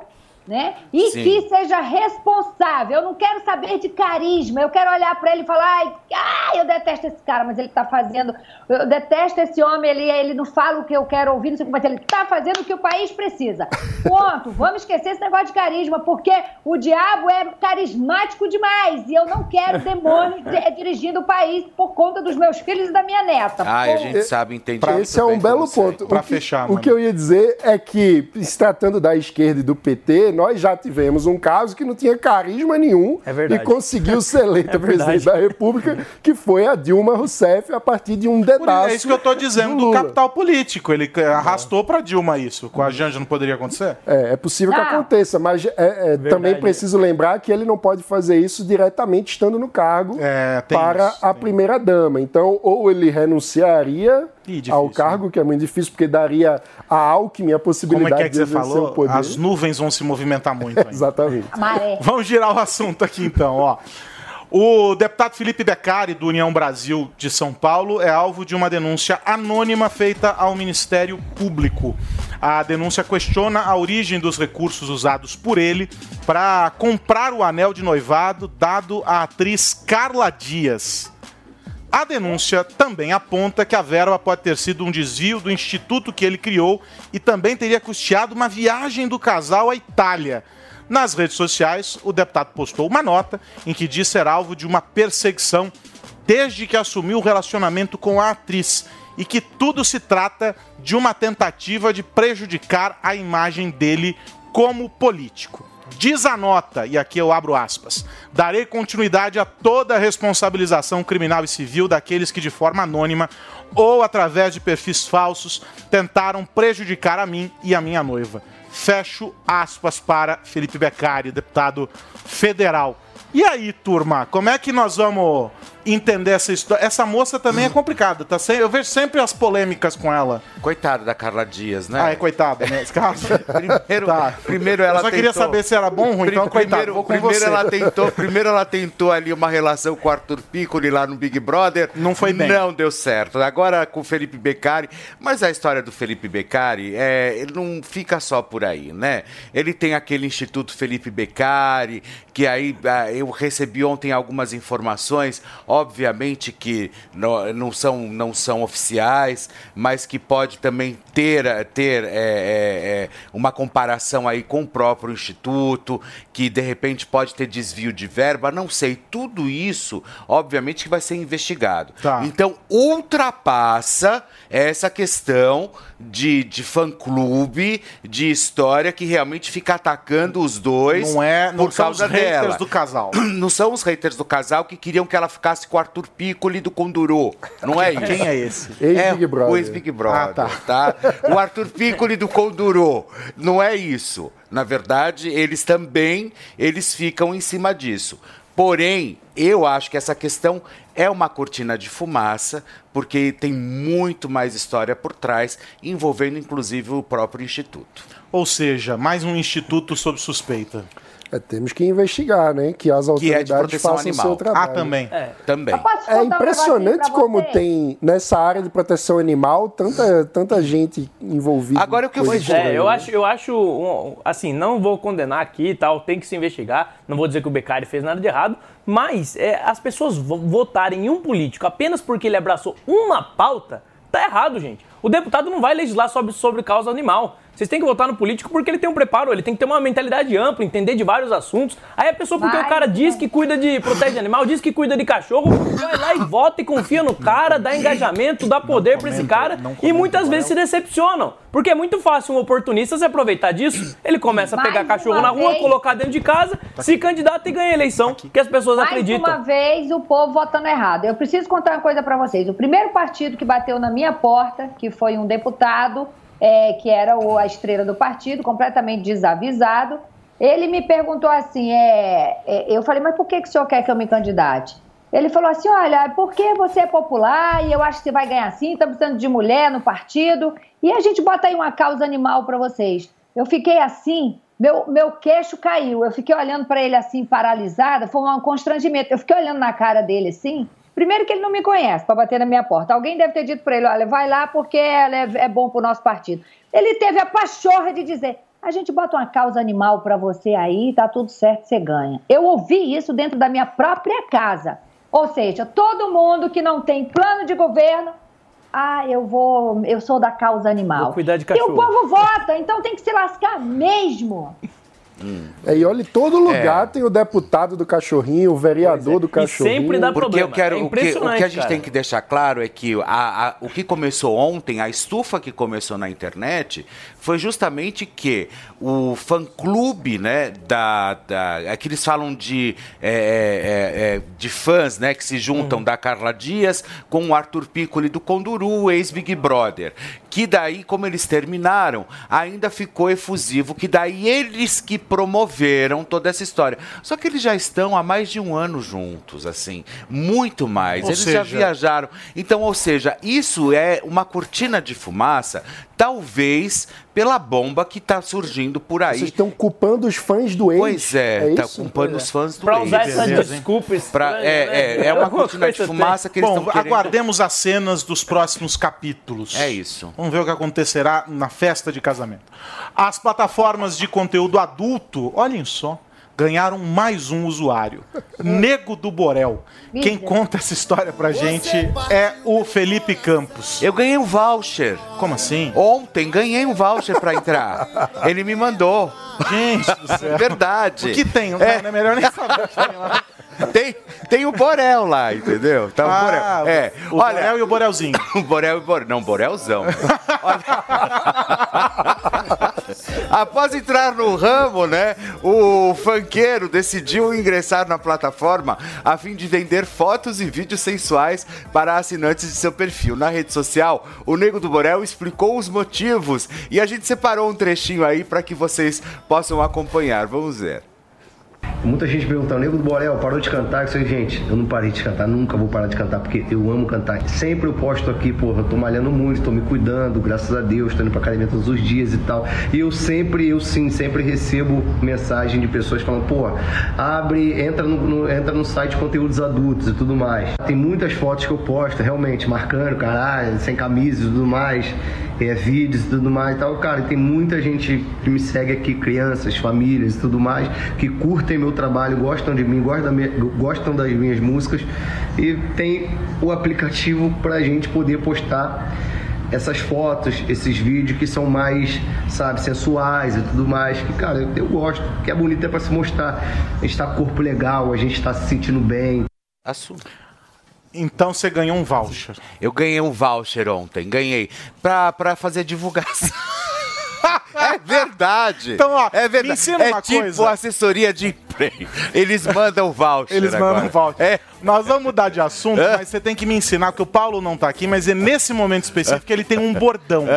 Qual é o bordão do Paulo neste momento? Levanta a cabeça, Brasil! É isso, ele Levanta chegou. a cabeça! Ele chegou. Ele chegou! Ele chegou porque esqueceu o microfone. Levanta a cabeça, Que levanta o microfone, a gente levanta tudo aqui, Brasil! Olha lá. Ó, eu gosto de chegar com alto astral, Aros, e de, de falar com leveza sobre esse tema, porque esse é o tema que é o maior tabu entre os homens. Os homens não falam sobre as falhas. O homem foi treinado para carregar o mundo nas costas e quando a gente falha, a gente se sente muito mal. Eu sei essa sensação como é horrível. Então, meu amigo, se você tá estourando champanhe antes dos fogos, se não tá com aquela firmeza toda, aquela ereção não tá sendo Deus duradoura, duas sanfonadas, acabou o forró. Duas sanfonadas, acabou o forró. Muito bom. É, tem uma, o pessoal vai mandando. Vai, vai É. Duas pedaladas. O chat é criativo, o É, chat é criativo, é, criativo. criativo. É, é. Então é o seguinte, o Max Viril é, o produto que foi desenvolvido para você. Quando a gente estava pesquisando um produto para resolver esses problemas, o que, que a gente queria? E que não é medicação. hein? Exatamente, esse era claro. o ponto inicial. A gente queria uma alternativa natural para os tratamentos que existem hoje. Por quê? Quem tem pressão alta, quem tem diabetes, Quem é cardíaco. quem é cardíaco não pode usar os outros produtos que vendem na farmácia. Então a gente criou um produto com poder nanotecnologia para todo mundo poder usar. Todas as idades, homem idoso pode usar. milhões, né? Porque pesquisa Sim, é caro, É né, muita bicho? pesquisa. E, e o que, que a gente conseguiu fazer? Em cada cápsula de Max Viril, a gente colocou todas as vitaminas e minerais que o homem precisa para sair de casa pronto. Cadê com a as pegada. cápsulas, ô Olha só Donato? que Mostra aí pra gente, ó. Olha só que legal. Esse aqui é o Max Viril Premium. Esse aí é o azulzinho. Esse é o azulzinho natural, não tem contraindicação. Você que tem diabetes, pressão alta, toma medicamento, toma cachaça, vai poder tomar o seu Max Mas Viril vem Premium. 15 aí. Você falou que é pra 15 45 cápsulas. dias? Exatamente, porque cada cápsula dura 72 horas no organismo. Ah, cada três dias. Exatamente. E o mais importante, por conta da nanotecnologia, ele é rapidamente absorvido pelo organismo. Então você tomando uma cápsula pouco antes da relação sexual, o seu corpo vai receber um fluxo sanguíneo maior onde você mais precisa, vai dar aquela ereção firme e duradoura, inclusive fazendo você jogar o segundo tempo novamente, meu amigo e vai ter aquela satisfação, vai sentir mais prazer e proporcionar mais prazer para parceira ou Você para precisa parceiro. começar a pedir o antes e depois. Já eu consegui um antes e depois.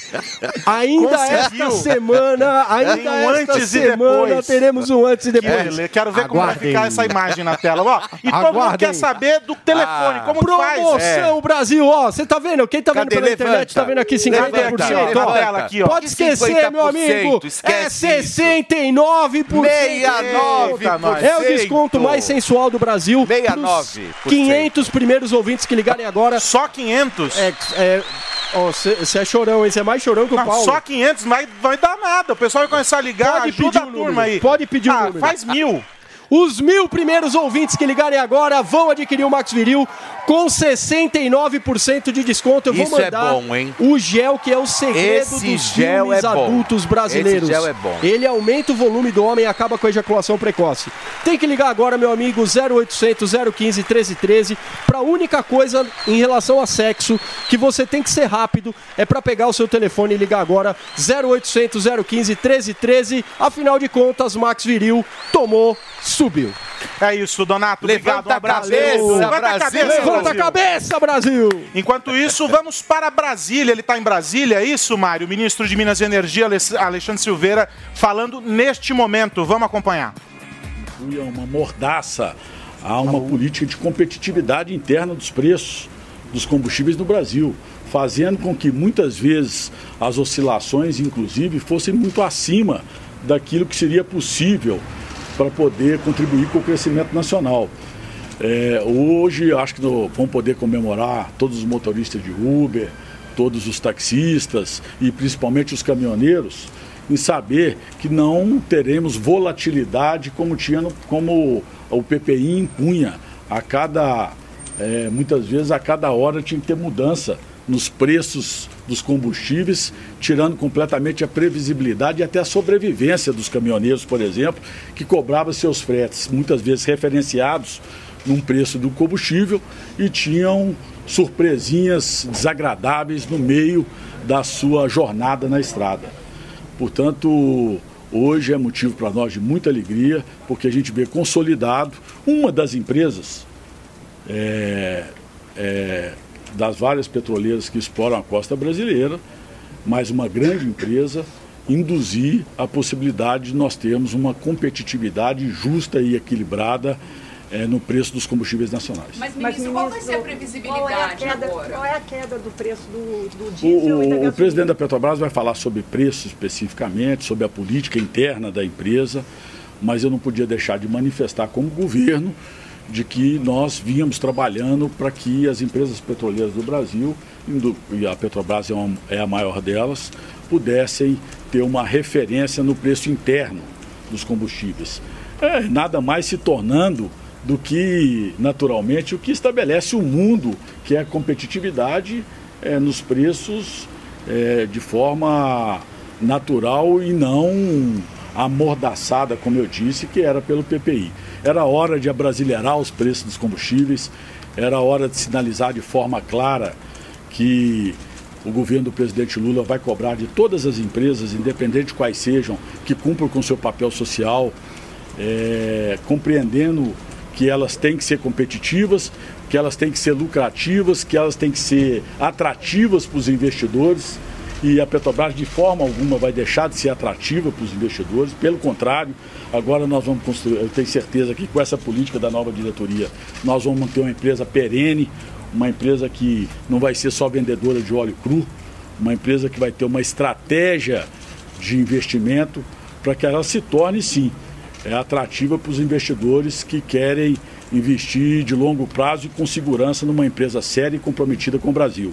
E que tenha compromisso, em especial, com todas as brasileiras e os brasileiros, com as questões sociais do país.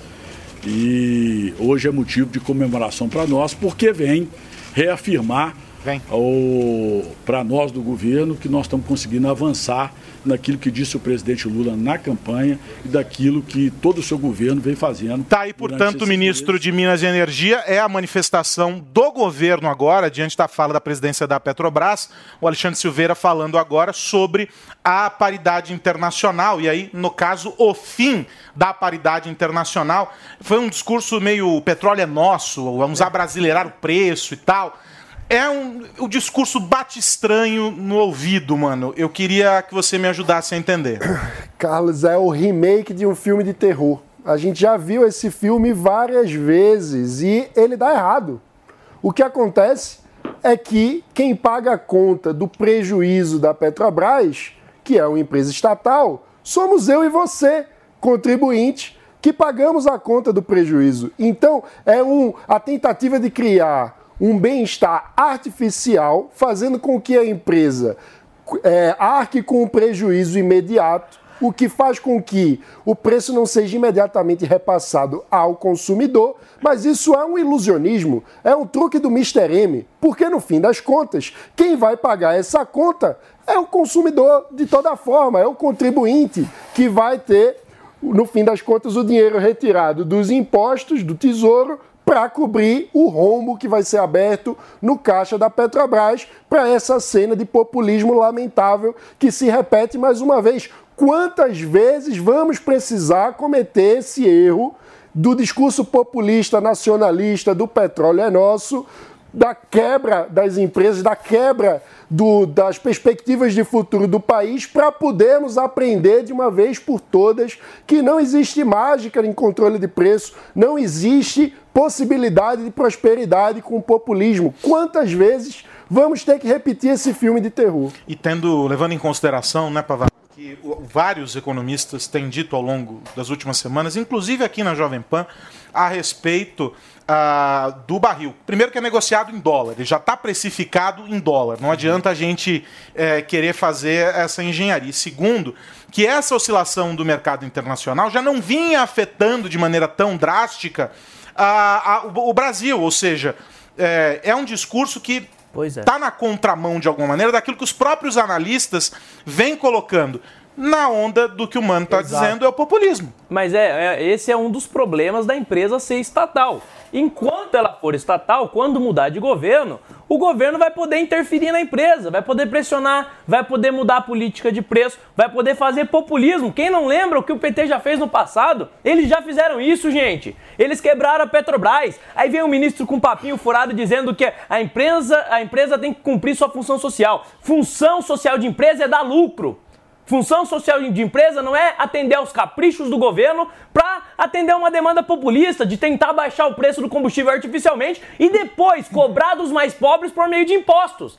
Que vale lembrar, quem paga mais imposto no Brasil são os mais pobres, porque o imposto está concentrado majoritariamente no consumo. Quem compromete a maior parte da renda com consumo são os mais pobres. Então, no fim das contas, quem vai pagar essa conta são muitas vezes aqueles que nem mesmo usam tanto combustível aqueles, mesmo, aqueles que nem têm contato é, com, com esse tipo de consumo, e eles acabam sendo responsabilizados pelo populismo petista.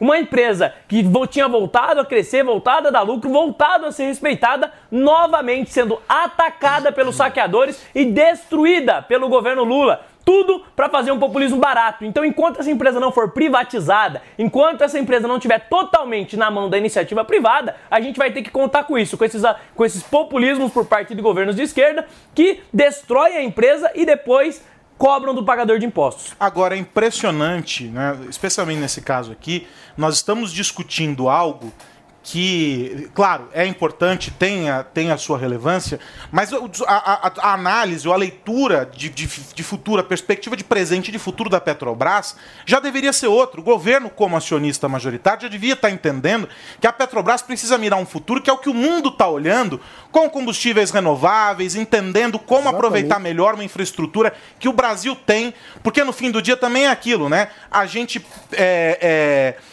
extrai aqui para comprar lá fora, ou seja, é uma zona e a gente podia resolver esses problemas, que não é só do setor de energia, vamos deixar claro, a nossa indústria faz isso também, mas isso tudo podia estar sendo resolvido, mas nós estamos olhando para trás, é um eterno olhar para o retrovisor. É impressionante, e porque também a gente precisa lembrar que o Brasil tem o diferencial competitivo, tem a vantagem comparativa em relação ao resto do mundo, de que poderia estar liderando a pauta da transição energética e do meio ambiente. E, no entanto, o que a gente vê é esse olhar para o retrovisor, que o Lula de 2022 é pior do que o Lula de 2002. O Lula de 2022, ao subsidiar carro, que é o que ele está tentando fazer com esse discurso de carro popular, e subsidiar petróleo, ele remete ao Vargas. Então, é, é, ele volta mais ainda para trás para reencarnar um populismo que nos trouxe a esse país que temos hoje, que infelizmente poderia ser o país do futuro, mas geração após geração a gente amarra as próprias mãos e olha para trás. Você lembrou bem essa história da indústria, porque o Alex Rufo esses dias estava falando aqui na programação sobre o carro popular, 70, 80 mil. O governo está fazendo uma projeção. Essa diferença de quase 30 mil reais do que existe hoje para o carro popular que eles estão é, apresentando sairá do bolso de quem? Só para saber, não, só queria saber como, quem vai colaborar com isso. Do nosso espectador que está assistindo. Infelizmente, essa é a lógica do subsídio, da proteção da indústria, da tentativa de fazer populismo com dinheiro alheio. Na prática, quem paga essa conta somos nós e todos ficamos mais pobres como país, porque a gente precisa, gente, conseguir investir naquilo que a gente faz de melhor e não no que o presidente de ocasião escolhe que é a estratégia de desenvolvimento dele. A gente precisa, como país, se libertar dessas amarras populistas que já fracassaram e já fizeram com que a gente perdesse É oportunidade. o velho petróleo é nosso, mas ninguém vê a cor do dinheiro a não ser pessoas ligadas ao governo, né, gente? E mais uma vez o governo tentando enganar o povo com esse discurso populista. Não, no fim das contas, quem vai pagar a conta somos nós. Mas, O Bra- gente, ô, ô, ô, Pavanato, meninos, enquanto houver otário, malandro não vai passar fome. E é como eles têm o brasileiro, como eles têm o povo, otário. Eles, eles, eles têm certeza que o povo é otário. E o povo continua votando neles, então eles vão continuar aí surfando Pois no é. luxo. Não, e ele o que- usa a competitividade, né, para tentar justificar a mudança na política de preço. Se você quer realmente competitividade, então desmembra a empresa, vende tudo para a iniciativa privada e traz uma concorrência de verdade. Isso melhoraria sim a vida dos brasileiros, atrairia investimento, aí o Brasil poderia realmente refinar o seu petróleo e não ter que ficar exportando para fora. Isso é uma política eficiente, de ganho de eficiência na empresa. Não é isso que eles querem. O que eles querem é artificialmente forçar o preço para baixo. Assim como a Dilma forçou antes da, da última eleição que disputou o preço da energia para baixo e depois quem pagou a conta fomos nós. Vocês lembram dessa história, gente? Quando ela, ela ganhou a presidência, uma das grandes insatisfações era que ela tinha prometido que a energia continuaria baixa e não continuou, porque a, gente tinha que pagar a conta. E o Lula tá fazendo a mesma coisa. É a mesma receita do caos. Essa guinada intervencionista eu acho que vai bater no muro.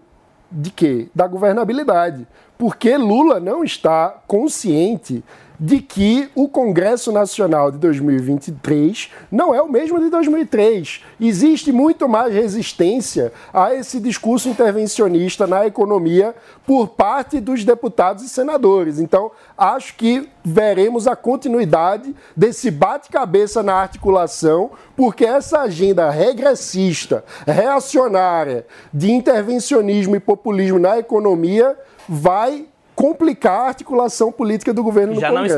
É, isso que eu ia dizer, uma articulação que, na verdade, já está totalmente atropelada. E a gente tem visto isso porque cada vez que a oposição aperta, e até os aliados, né? Essa semana teve, o Alckmin se reuniu com alguns deles, até a, ba- a própria base, quando ela de alguma maneira se rebela, o governo abre a torneira e dá dinheiro, mas uma hora a fonte seca. Né? Uma, hora de uma, hora, uma hora não vai ter mais de onde tirar. E aí vai ficar a coisa ficar problemática. Não vamos nos esquecer, no bolo dessa nossa conversa aqui, que existe uma outra discussão muito boa também. O governo está tentando reverter a privatização da Eletrobras. E este é um ponto dos mais importantes. A, a- privatização da Eletrobras foi uma conquista importante para o país. Na mesma lógica do que o Mano explicava ah, sobre a Petrobras. De modo que, se o, do- não acho que vá conseguir em função de todos os movimentos que têm acontecido, mas se acontecer, é mais um recuo, mais um passo atrás. E aí isso, isso faz o quê? Faz com que os investidores se afastem do país. Faz com que o Brasil, ele não diz que o Brasil está reaproximando o Brasil, colocando o Brasil, as portas do mundo estão se abrindo para Aham. o Brasil. É a porta do precipício, Antônia.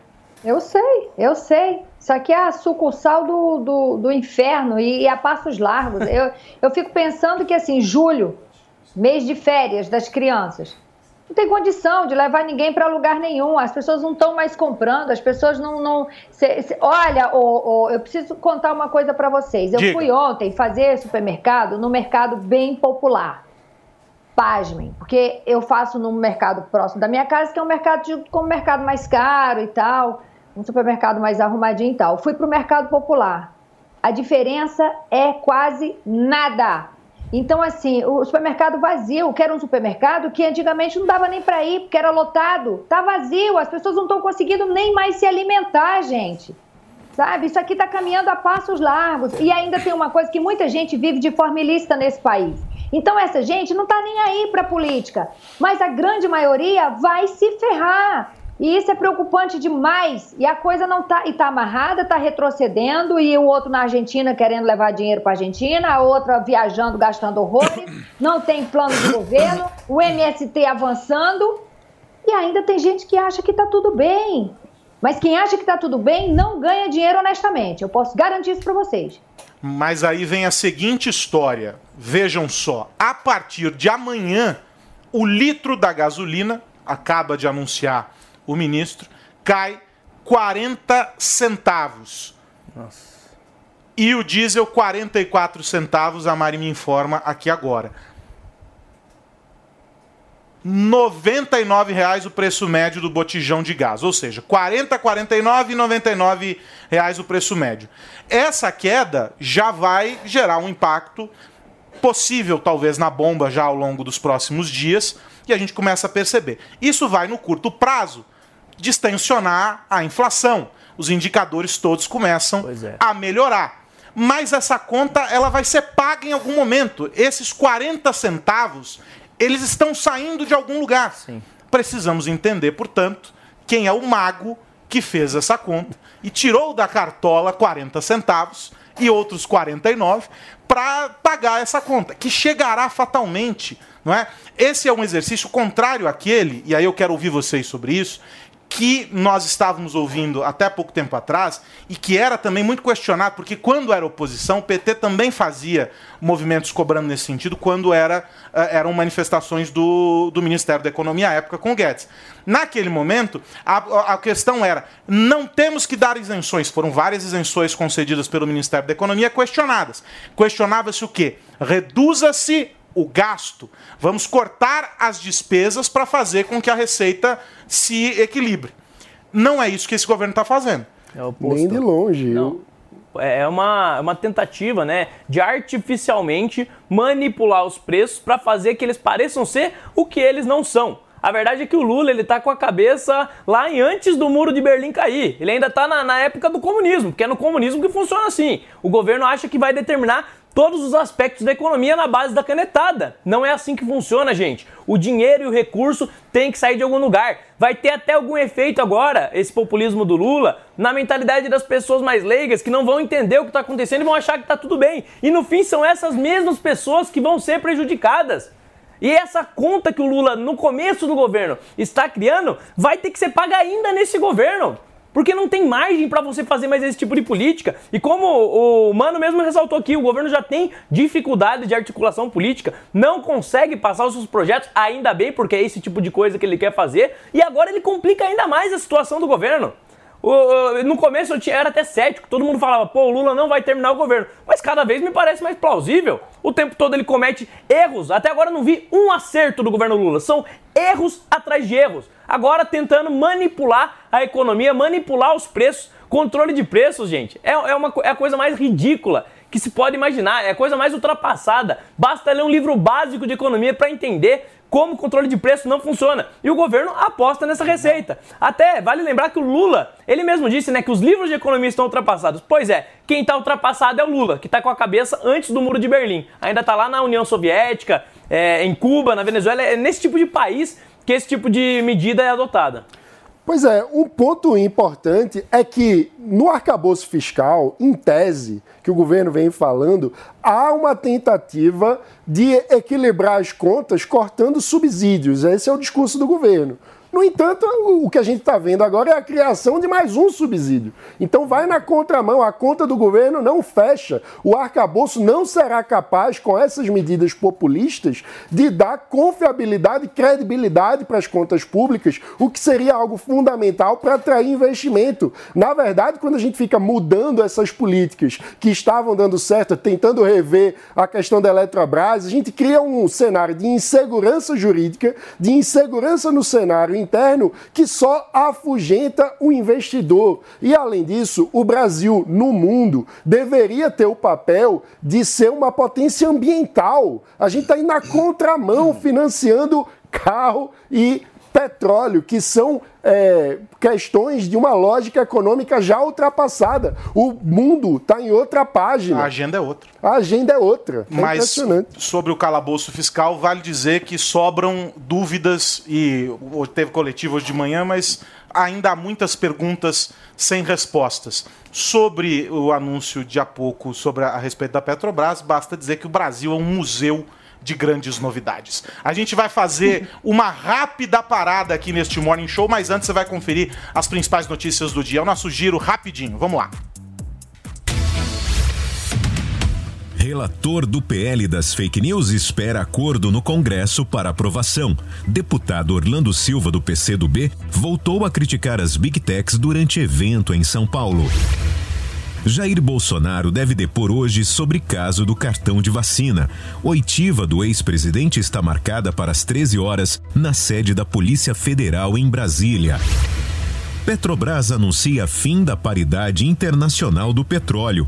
Estatal vai adotar a partir de agora uma nova política de preço para os combustíveis. Nenhuma universidade brasileira está no top 100 mundial. Estudo da World University Rankings mostra que 22 instituições estão entre as mil melhores. Ataque a tiros deixa três mortos e seis feridos nos Estados Unidos. Garoto de 18 anos fez disparos aleatórios contra pessoas e acabou sendo morto pela polícia. Valeu, Loja 100! 70 anos realizando sonhos.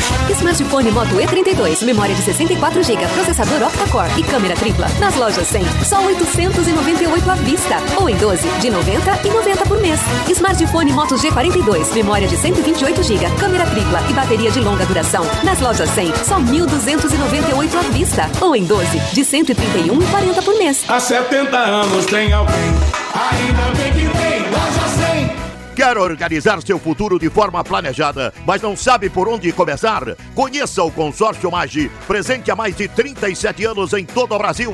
O Consórcio Magi tem vários planos para aquisição de carros, caminhões, máquinas industriais, motos e imóveis com longo prazo para pagar, sem juros e sem taxa de adesão. Acesse agora consórciomagi.com.br e garanta as melhores condições do mercado. Consórcio Magi, pensar no futuro é agir agora. O Zuco traz o melhor da cozinha italiana. Massas, carnes, risotos e outras opções compõem o menu da casa, que ainda oferece mais de 240 rótulos de vinho.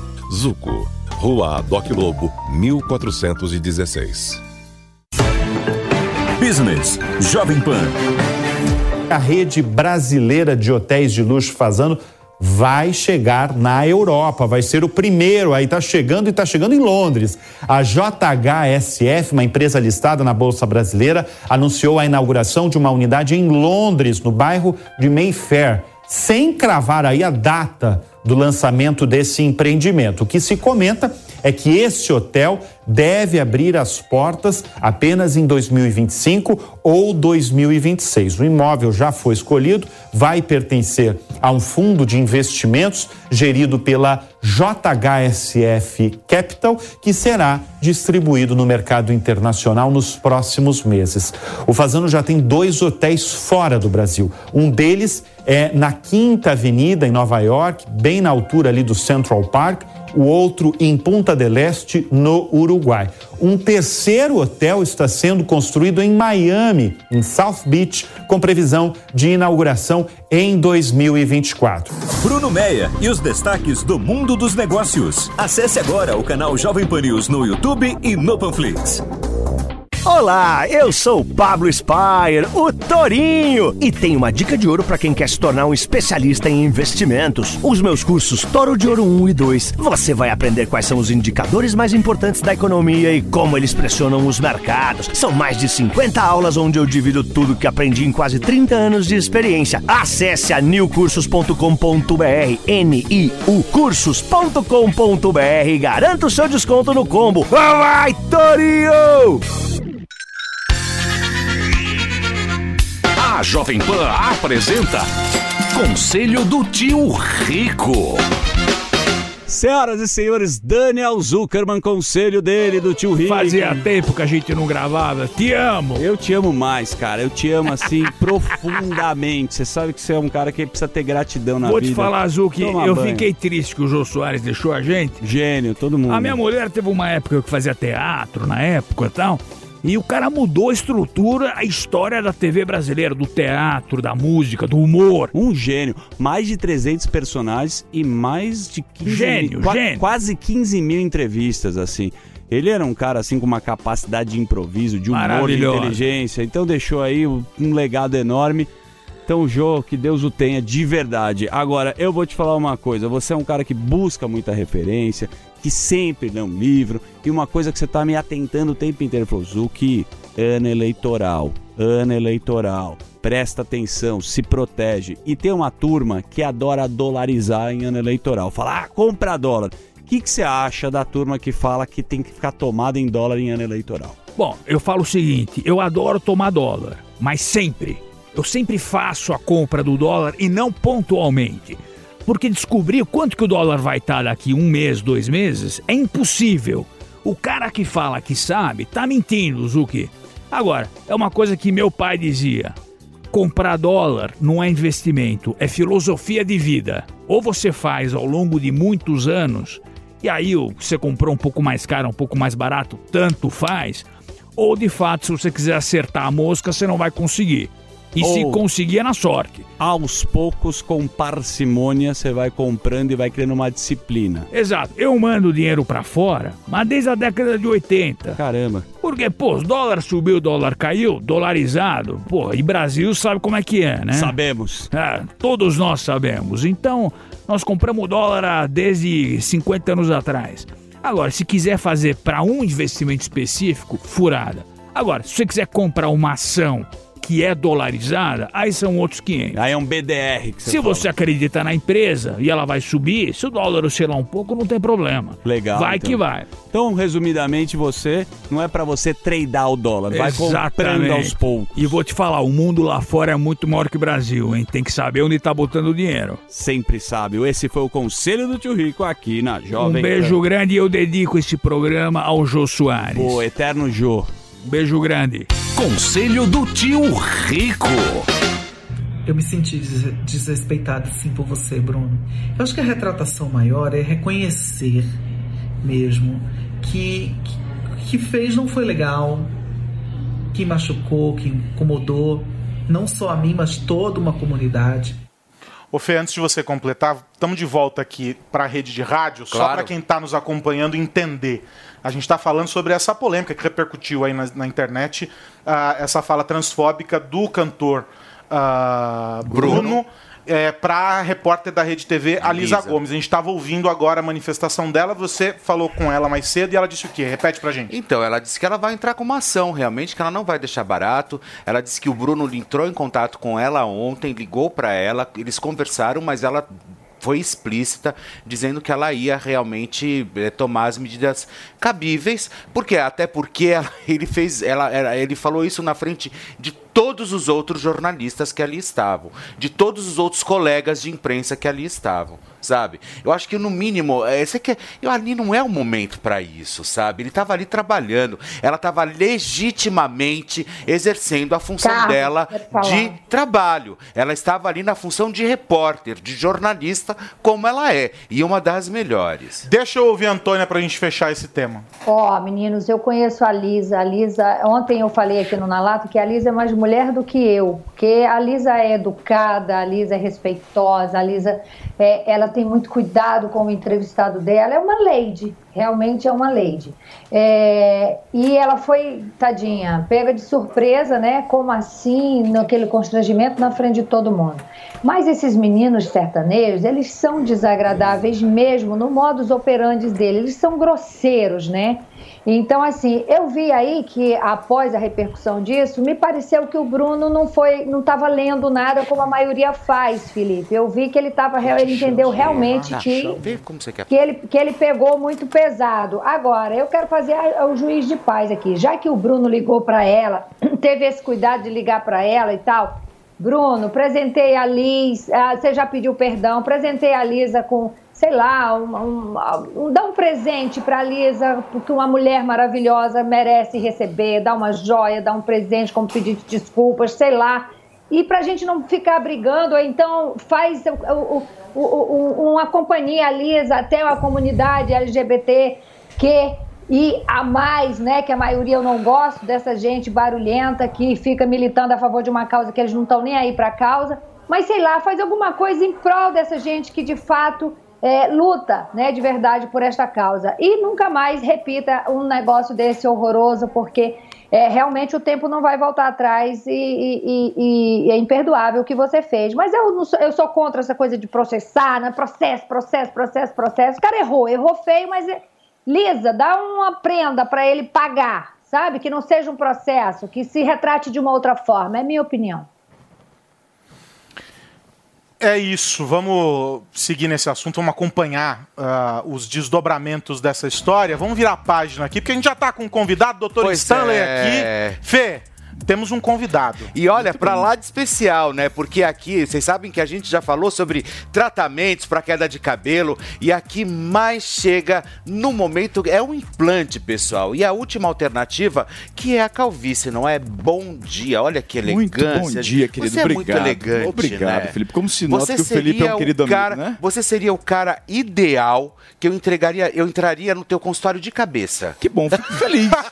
muito bom. Gostou, né? Tem Muito gente- bom, muito bom, muito bom. Ele tá Eu- ensaiando a semana. Eu, eu iria de cabeça no seu consultório. Adorei.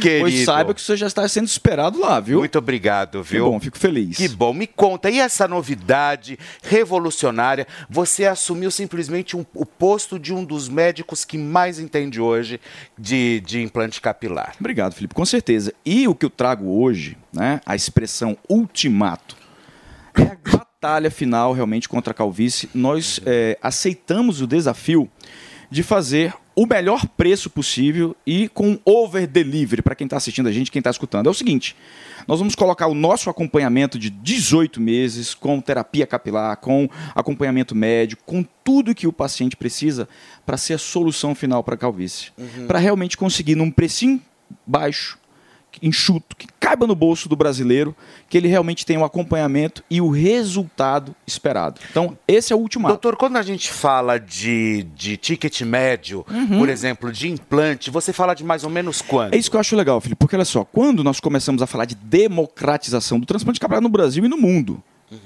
tudo era em torno de 40 mil, 30 mil, não tinha nada abaixo uns de 20 e tantos né? mil reais, exato. Hoje ainda tem muita coisa acima de 50 mil reais. Nós vamos liberar, para quem está assistindo a gente, tá? porque são vagas especiais. Tá. 12 vagas apenas por 12 mil reais. 12.990 reais. Vocês estão prestando atenção? 12 vagas por apenas 12 mil 990 reais. 990 reais e o telefone da sua autoestima já está aí na tela, que é o 0800. Fala o telefone? 0800, olha lá, vou, decorado nunca sei mesmo, 591 4437. Consegui enxergar, Felipe. Olha, pois Difícil, é, viu? é o 0800 591 4437, que é o telefone lá da clínica do Dr. Stanley, que inclusive também faz tratamento é, é, pós, antes e pós-operatório. Isso né? que é o bacana, porque olha só, quando nós falamos que é a solução definitiva, é porque não é só a- o transplante capilar e pronto. O bacana, Felipe, é continuar acompanhando esse paciente ao longo de um ano e meio, 18 meses, com consultas médicas, com terapias capilares, fazendo de tudo para que o resultado seja máximo, com máxima quantidade de folículos, qualquer tipo de calvície, qualquer tamanho da calvície. Enfim, nós estamos fazendo tudo que está ao nosso alcance para que realmente a gente acabe com a calvície no Brasil e no mundo. Essa é a nossa missão, esse é o nosso desafio. Ainda é a grande, é o grande problema do homem na autoestima é a calvície. Sem dúvida nenhuma. E supera em todos os outros medos, tá? O tema da calvície é com certeza o calcanhar de Aquiles da segurança, da autoestima, da confiança do homem, é quando começa a faltar o cabelo.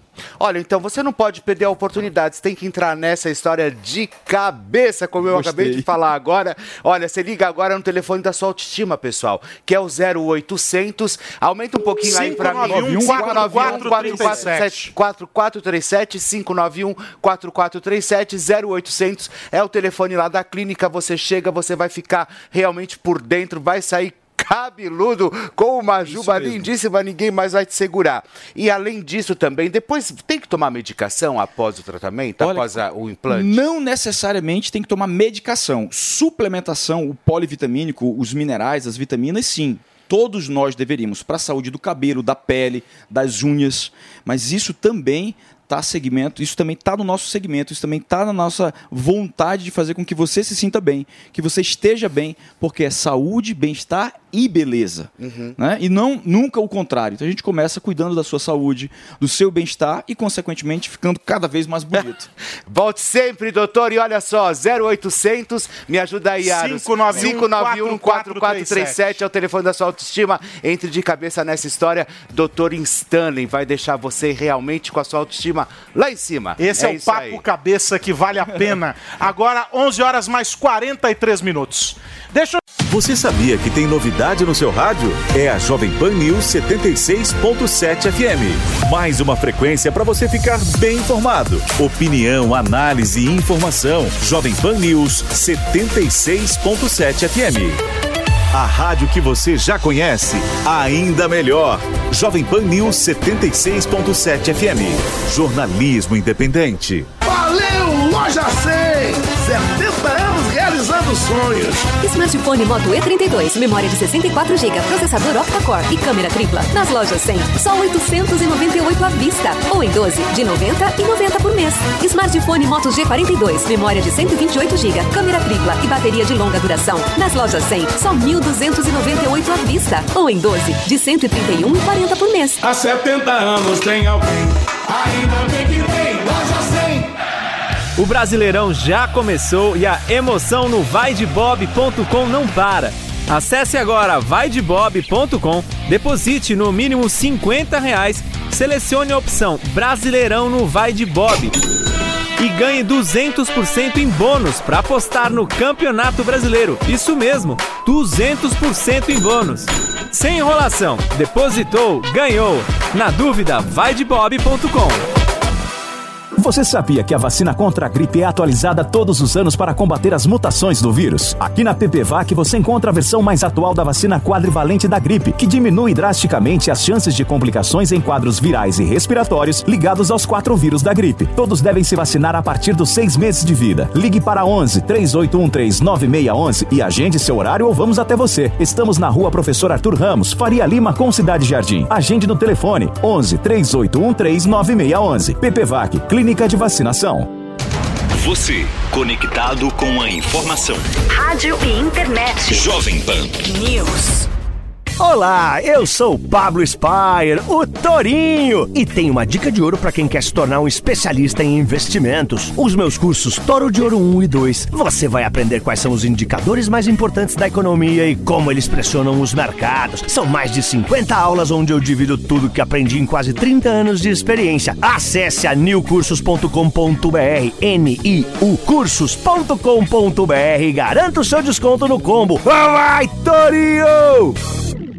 A Jovem Pan está com você em todos os lugares e em todos os momentos. De manhã, informação e opinião na medida, para começar o dia do jeito certo. Bem-vindo, já estamos no ar, começando o Jornal da Manhã para todo o Brasil. Os principais assuntos. A notícia de última hora. Uma frente fria chegou ao Rio de Janeiro. E aquilo que mexe com a sua rotina. Até o momento, o engarrafamento. Tudo passa pelo microfone da Pan. A Jovem Pan está com você o tempo todo, com som e imagem. De Brasília, Luciana Ventura. Certo, Popeta, como é que foi a conversa com o Marcelinho? Do Rio, Rodrigo Viega. Viu só? Acesse jovempan.com.br, baixe o aplicativo da Panflix e se inscreva em nossos canais no YouTube. Jovem Pan News.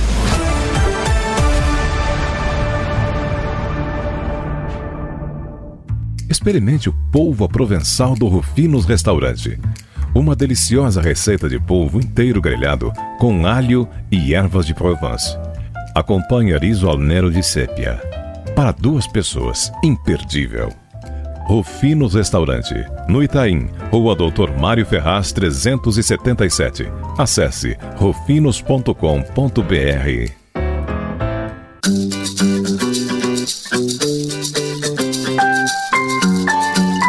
Mulheres Positivas.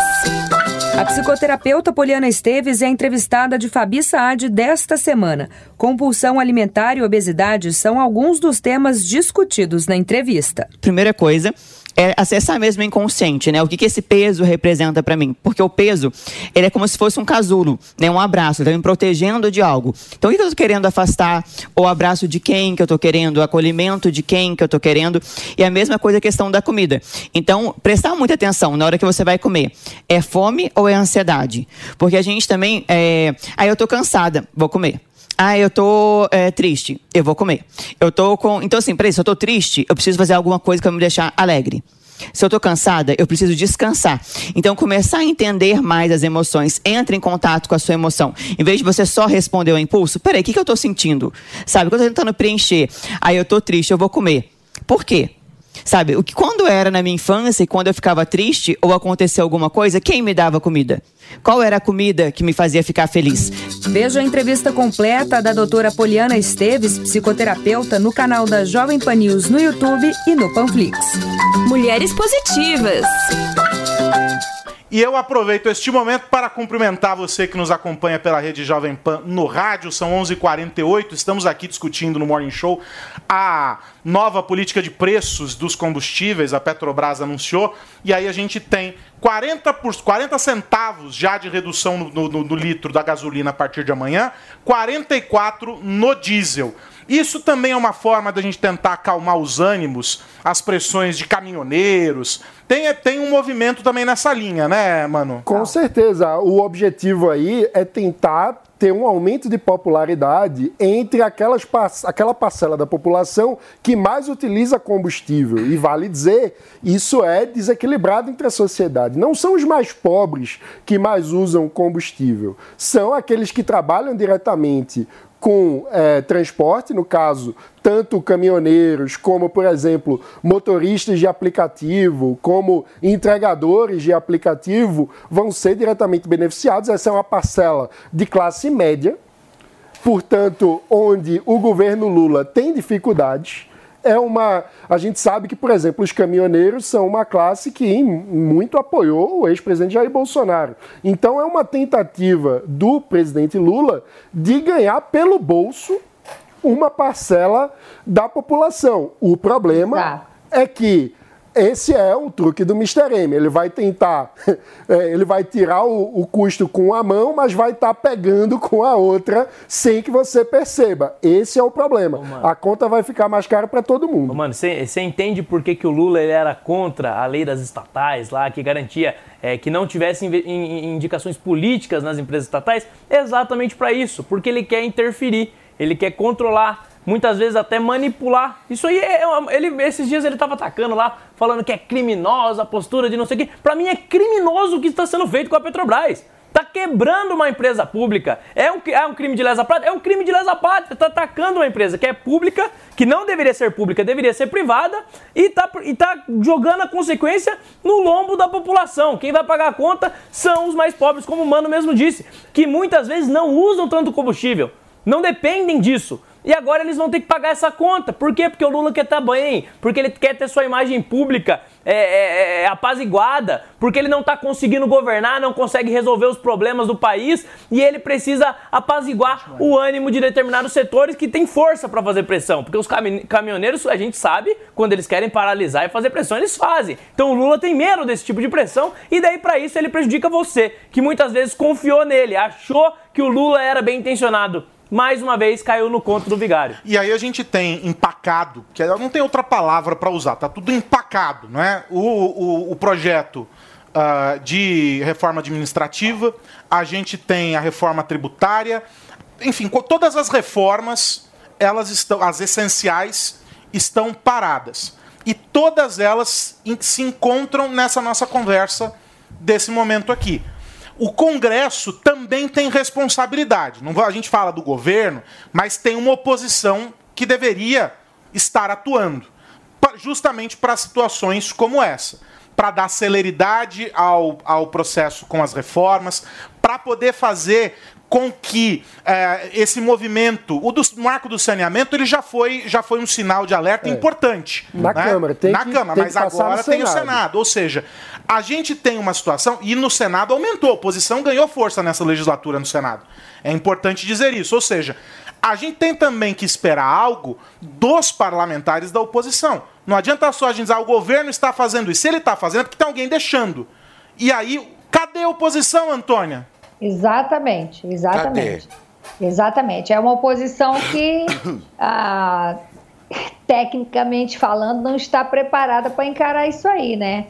E tem muitos lacradores do lado de cá também, tá? Tem muitos lacradores da direita que eles levam todo o seu tempo é, arrumando confusão no Instagram, são parlamentares de rede social, né? Acontece algo bizarro, eles vão reclamar na rede social tá? Mas tomar providência na prática que é bom nada. E aí a galera que é esperta, né, escolada, é, vai avançando.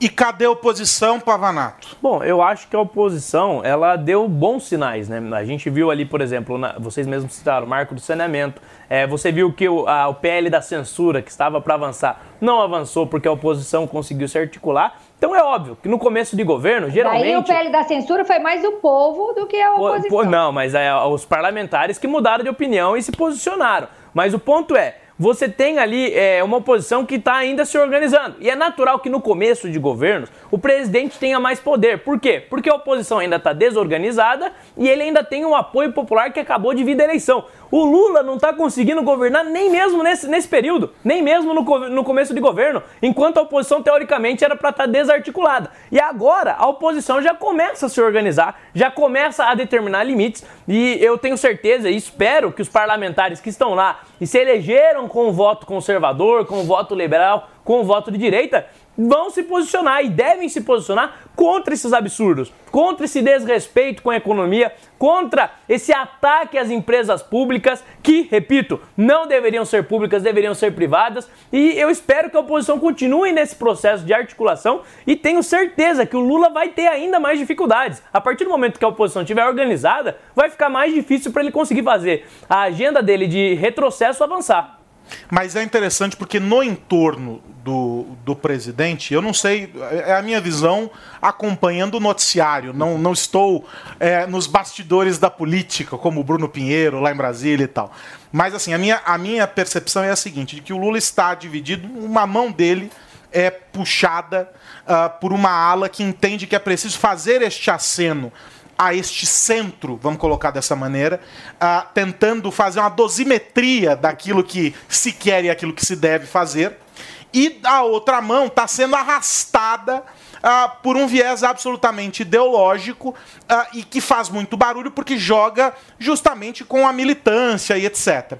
Um movimento talvez muito parecido com o Bolsonaro, mas num outro espectro da política. A questão é a seguinte: o Lula sempre foi tido como um grande articulador alguém que sabia lidar com esses movimentos contrários, não é, ou antagônicos, e circular muito bem nisso. O que, que aconteceu agora, mano? Eu acho que o Lula está desatualizado. Ele está tentando usar mecanismos de articulação que davam certo no primeiro governo dele. Quer dizer, vamos lembrar que no primeiro governo dele, uma parte da articulação foi comprovada depois pelo Supremo Tribunal Federal e pela Justiça, aconteceu por meio de negociações nada republicanas, através do mensalão e do petrolão. Hoje nós temos mais é, atenção da imprensa sobre esses casos. Então, provavelmente, ao que tudo indica até agora, não há indícios de que essa prática esteja se repetindo. Se houver, vamos todos denunciar aqui na primeira hora. Mas o fato é, já não existe esse meio de negociação. Outro ponto, o Congresso veio se tornando mais poderoso desde, por exemplo, o governo Dilma, onde houve aprovação de mudanças de mecanismo. No governo Temer, a gente viu uma espécie de parlamentarismo. O Temer dividia muito o poder dele com o Congresso. No governo Bolsonaro, vimos o avanço do chamado orçamento secreto, quando o Congresso passou a não precisar do executivo sequer para distribuir dinheiro que o executivo costuma fazer para as emendas parlamentares. Então, temos muito mais poder do Congresso e temos uma mudança de temperatura ideológica na sociedade brasileira, que tem hoje uma consciência liberal na economia muito maior do que tinha 20 anos atrás, em função dos sucessivos fracassos de política econômica, do desastre magnânimo que foi o governo Dilma Rousseff, por exemplo. Então, a gente vê um cenário muito diferente. O Lula não está sabendo lidar com isso. E teve até uma notícia de uma colunista da Folha de São Paulo, a Mônica Bergamo, publicou que o Lula está triste. O Lula está triste porque ele achou que teria mais poder do que de fato tem. Ele achou que poderia governar sem fazer concessões. Espera aí, ele tá o quê? Ele tá triste. E nós estamos como? em depressão. Tá bom, era só isso que a gente queria saber. Olha só, estamos na reta final desse Morning Show. Vamos ver aqui o que a nossa indústria de memes produziu enquanto nós estávamos aqui discutindo o mundo. Olha lá, o tiozão Games diz o seguinte: o Paulo Matias tá dodóis, mas diz que não está perdendo nadinha do Morning Show de hoje. Carlos Aros mandou muito bem. Obrigado, querido. Olha o Paulo aqui, parecendo o, o ET. Só falta colocar ele na bicicleta Ei, aqui, ó. Paulinho! Querido! Olha lá, primeiro, um dia de Morning Show e o Carlos Lares disse que foi bem tranquilo. Tô enlouquecendo aqui. Isso aqui é uma fábrica de louco. que mais? Deixa eu ver. Vocês estão com ciúmes que a Janja praticamente vai ser a best friend da Mega. Eu já falei que esse chá da 5 é o mais esperado. Vai ser Megan, Janja e Antônia. Gente, você botou de assistente delas, olha eu com o cara. Ó o Floquinho. Olha aí, Felipe. Maravilhoso. Olha o Floquinho, olha lá. Ó o Floquinho. Deixa eu ver o último. Felipe Campos disse que ganhou um voucher Ah. do Diego do Borel. Credo, credo, quem me dera. E ele não, e ele não Ai, vai ai. contar pra gente se ele já usou o voucher. Tem esse É lógico que eu também. usei, eu usei todos, Já usou o ó. voucher? Meu Deus do céu. Olha só, deixa eu me despedir de você que tá nos acompanhando aqui. Reta final desse Morning Show. Dá um beijo no Fê, no Mano, no Pavanato, na Antônia. Um beijo pro Paulo Matias, que tá se Beijo, recuperando. Paulinho. Melhoras pra você, meu amigo. O Morning Show volta amanhã, às 10 da manhã, aqui na programação da Jovem Pan. E você fica agora com o Pânico. Vem aí a turma do Pânico. Um grande abraço pra você. Até mais. Obrigado pela companhia, pela audiência. Tchau, tchau. Eu sou do jeito que eu sou. Eu. Se você der mole, eu vou. A opinião dos nossos comentaristas não reflete necessariamente a opinião do Grupo Jovem Pan de Comunicação. Realização Jovem Pan News.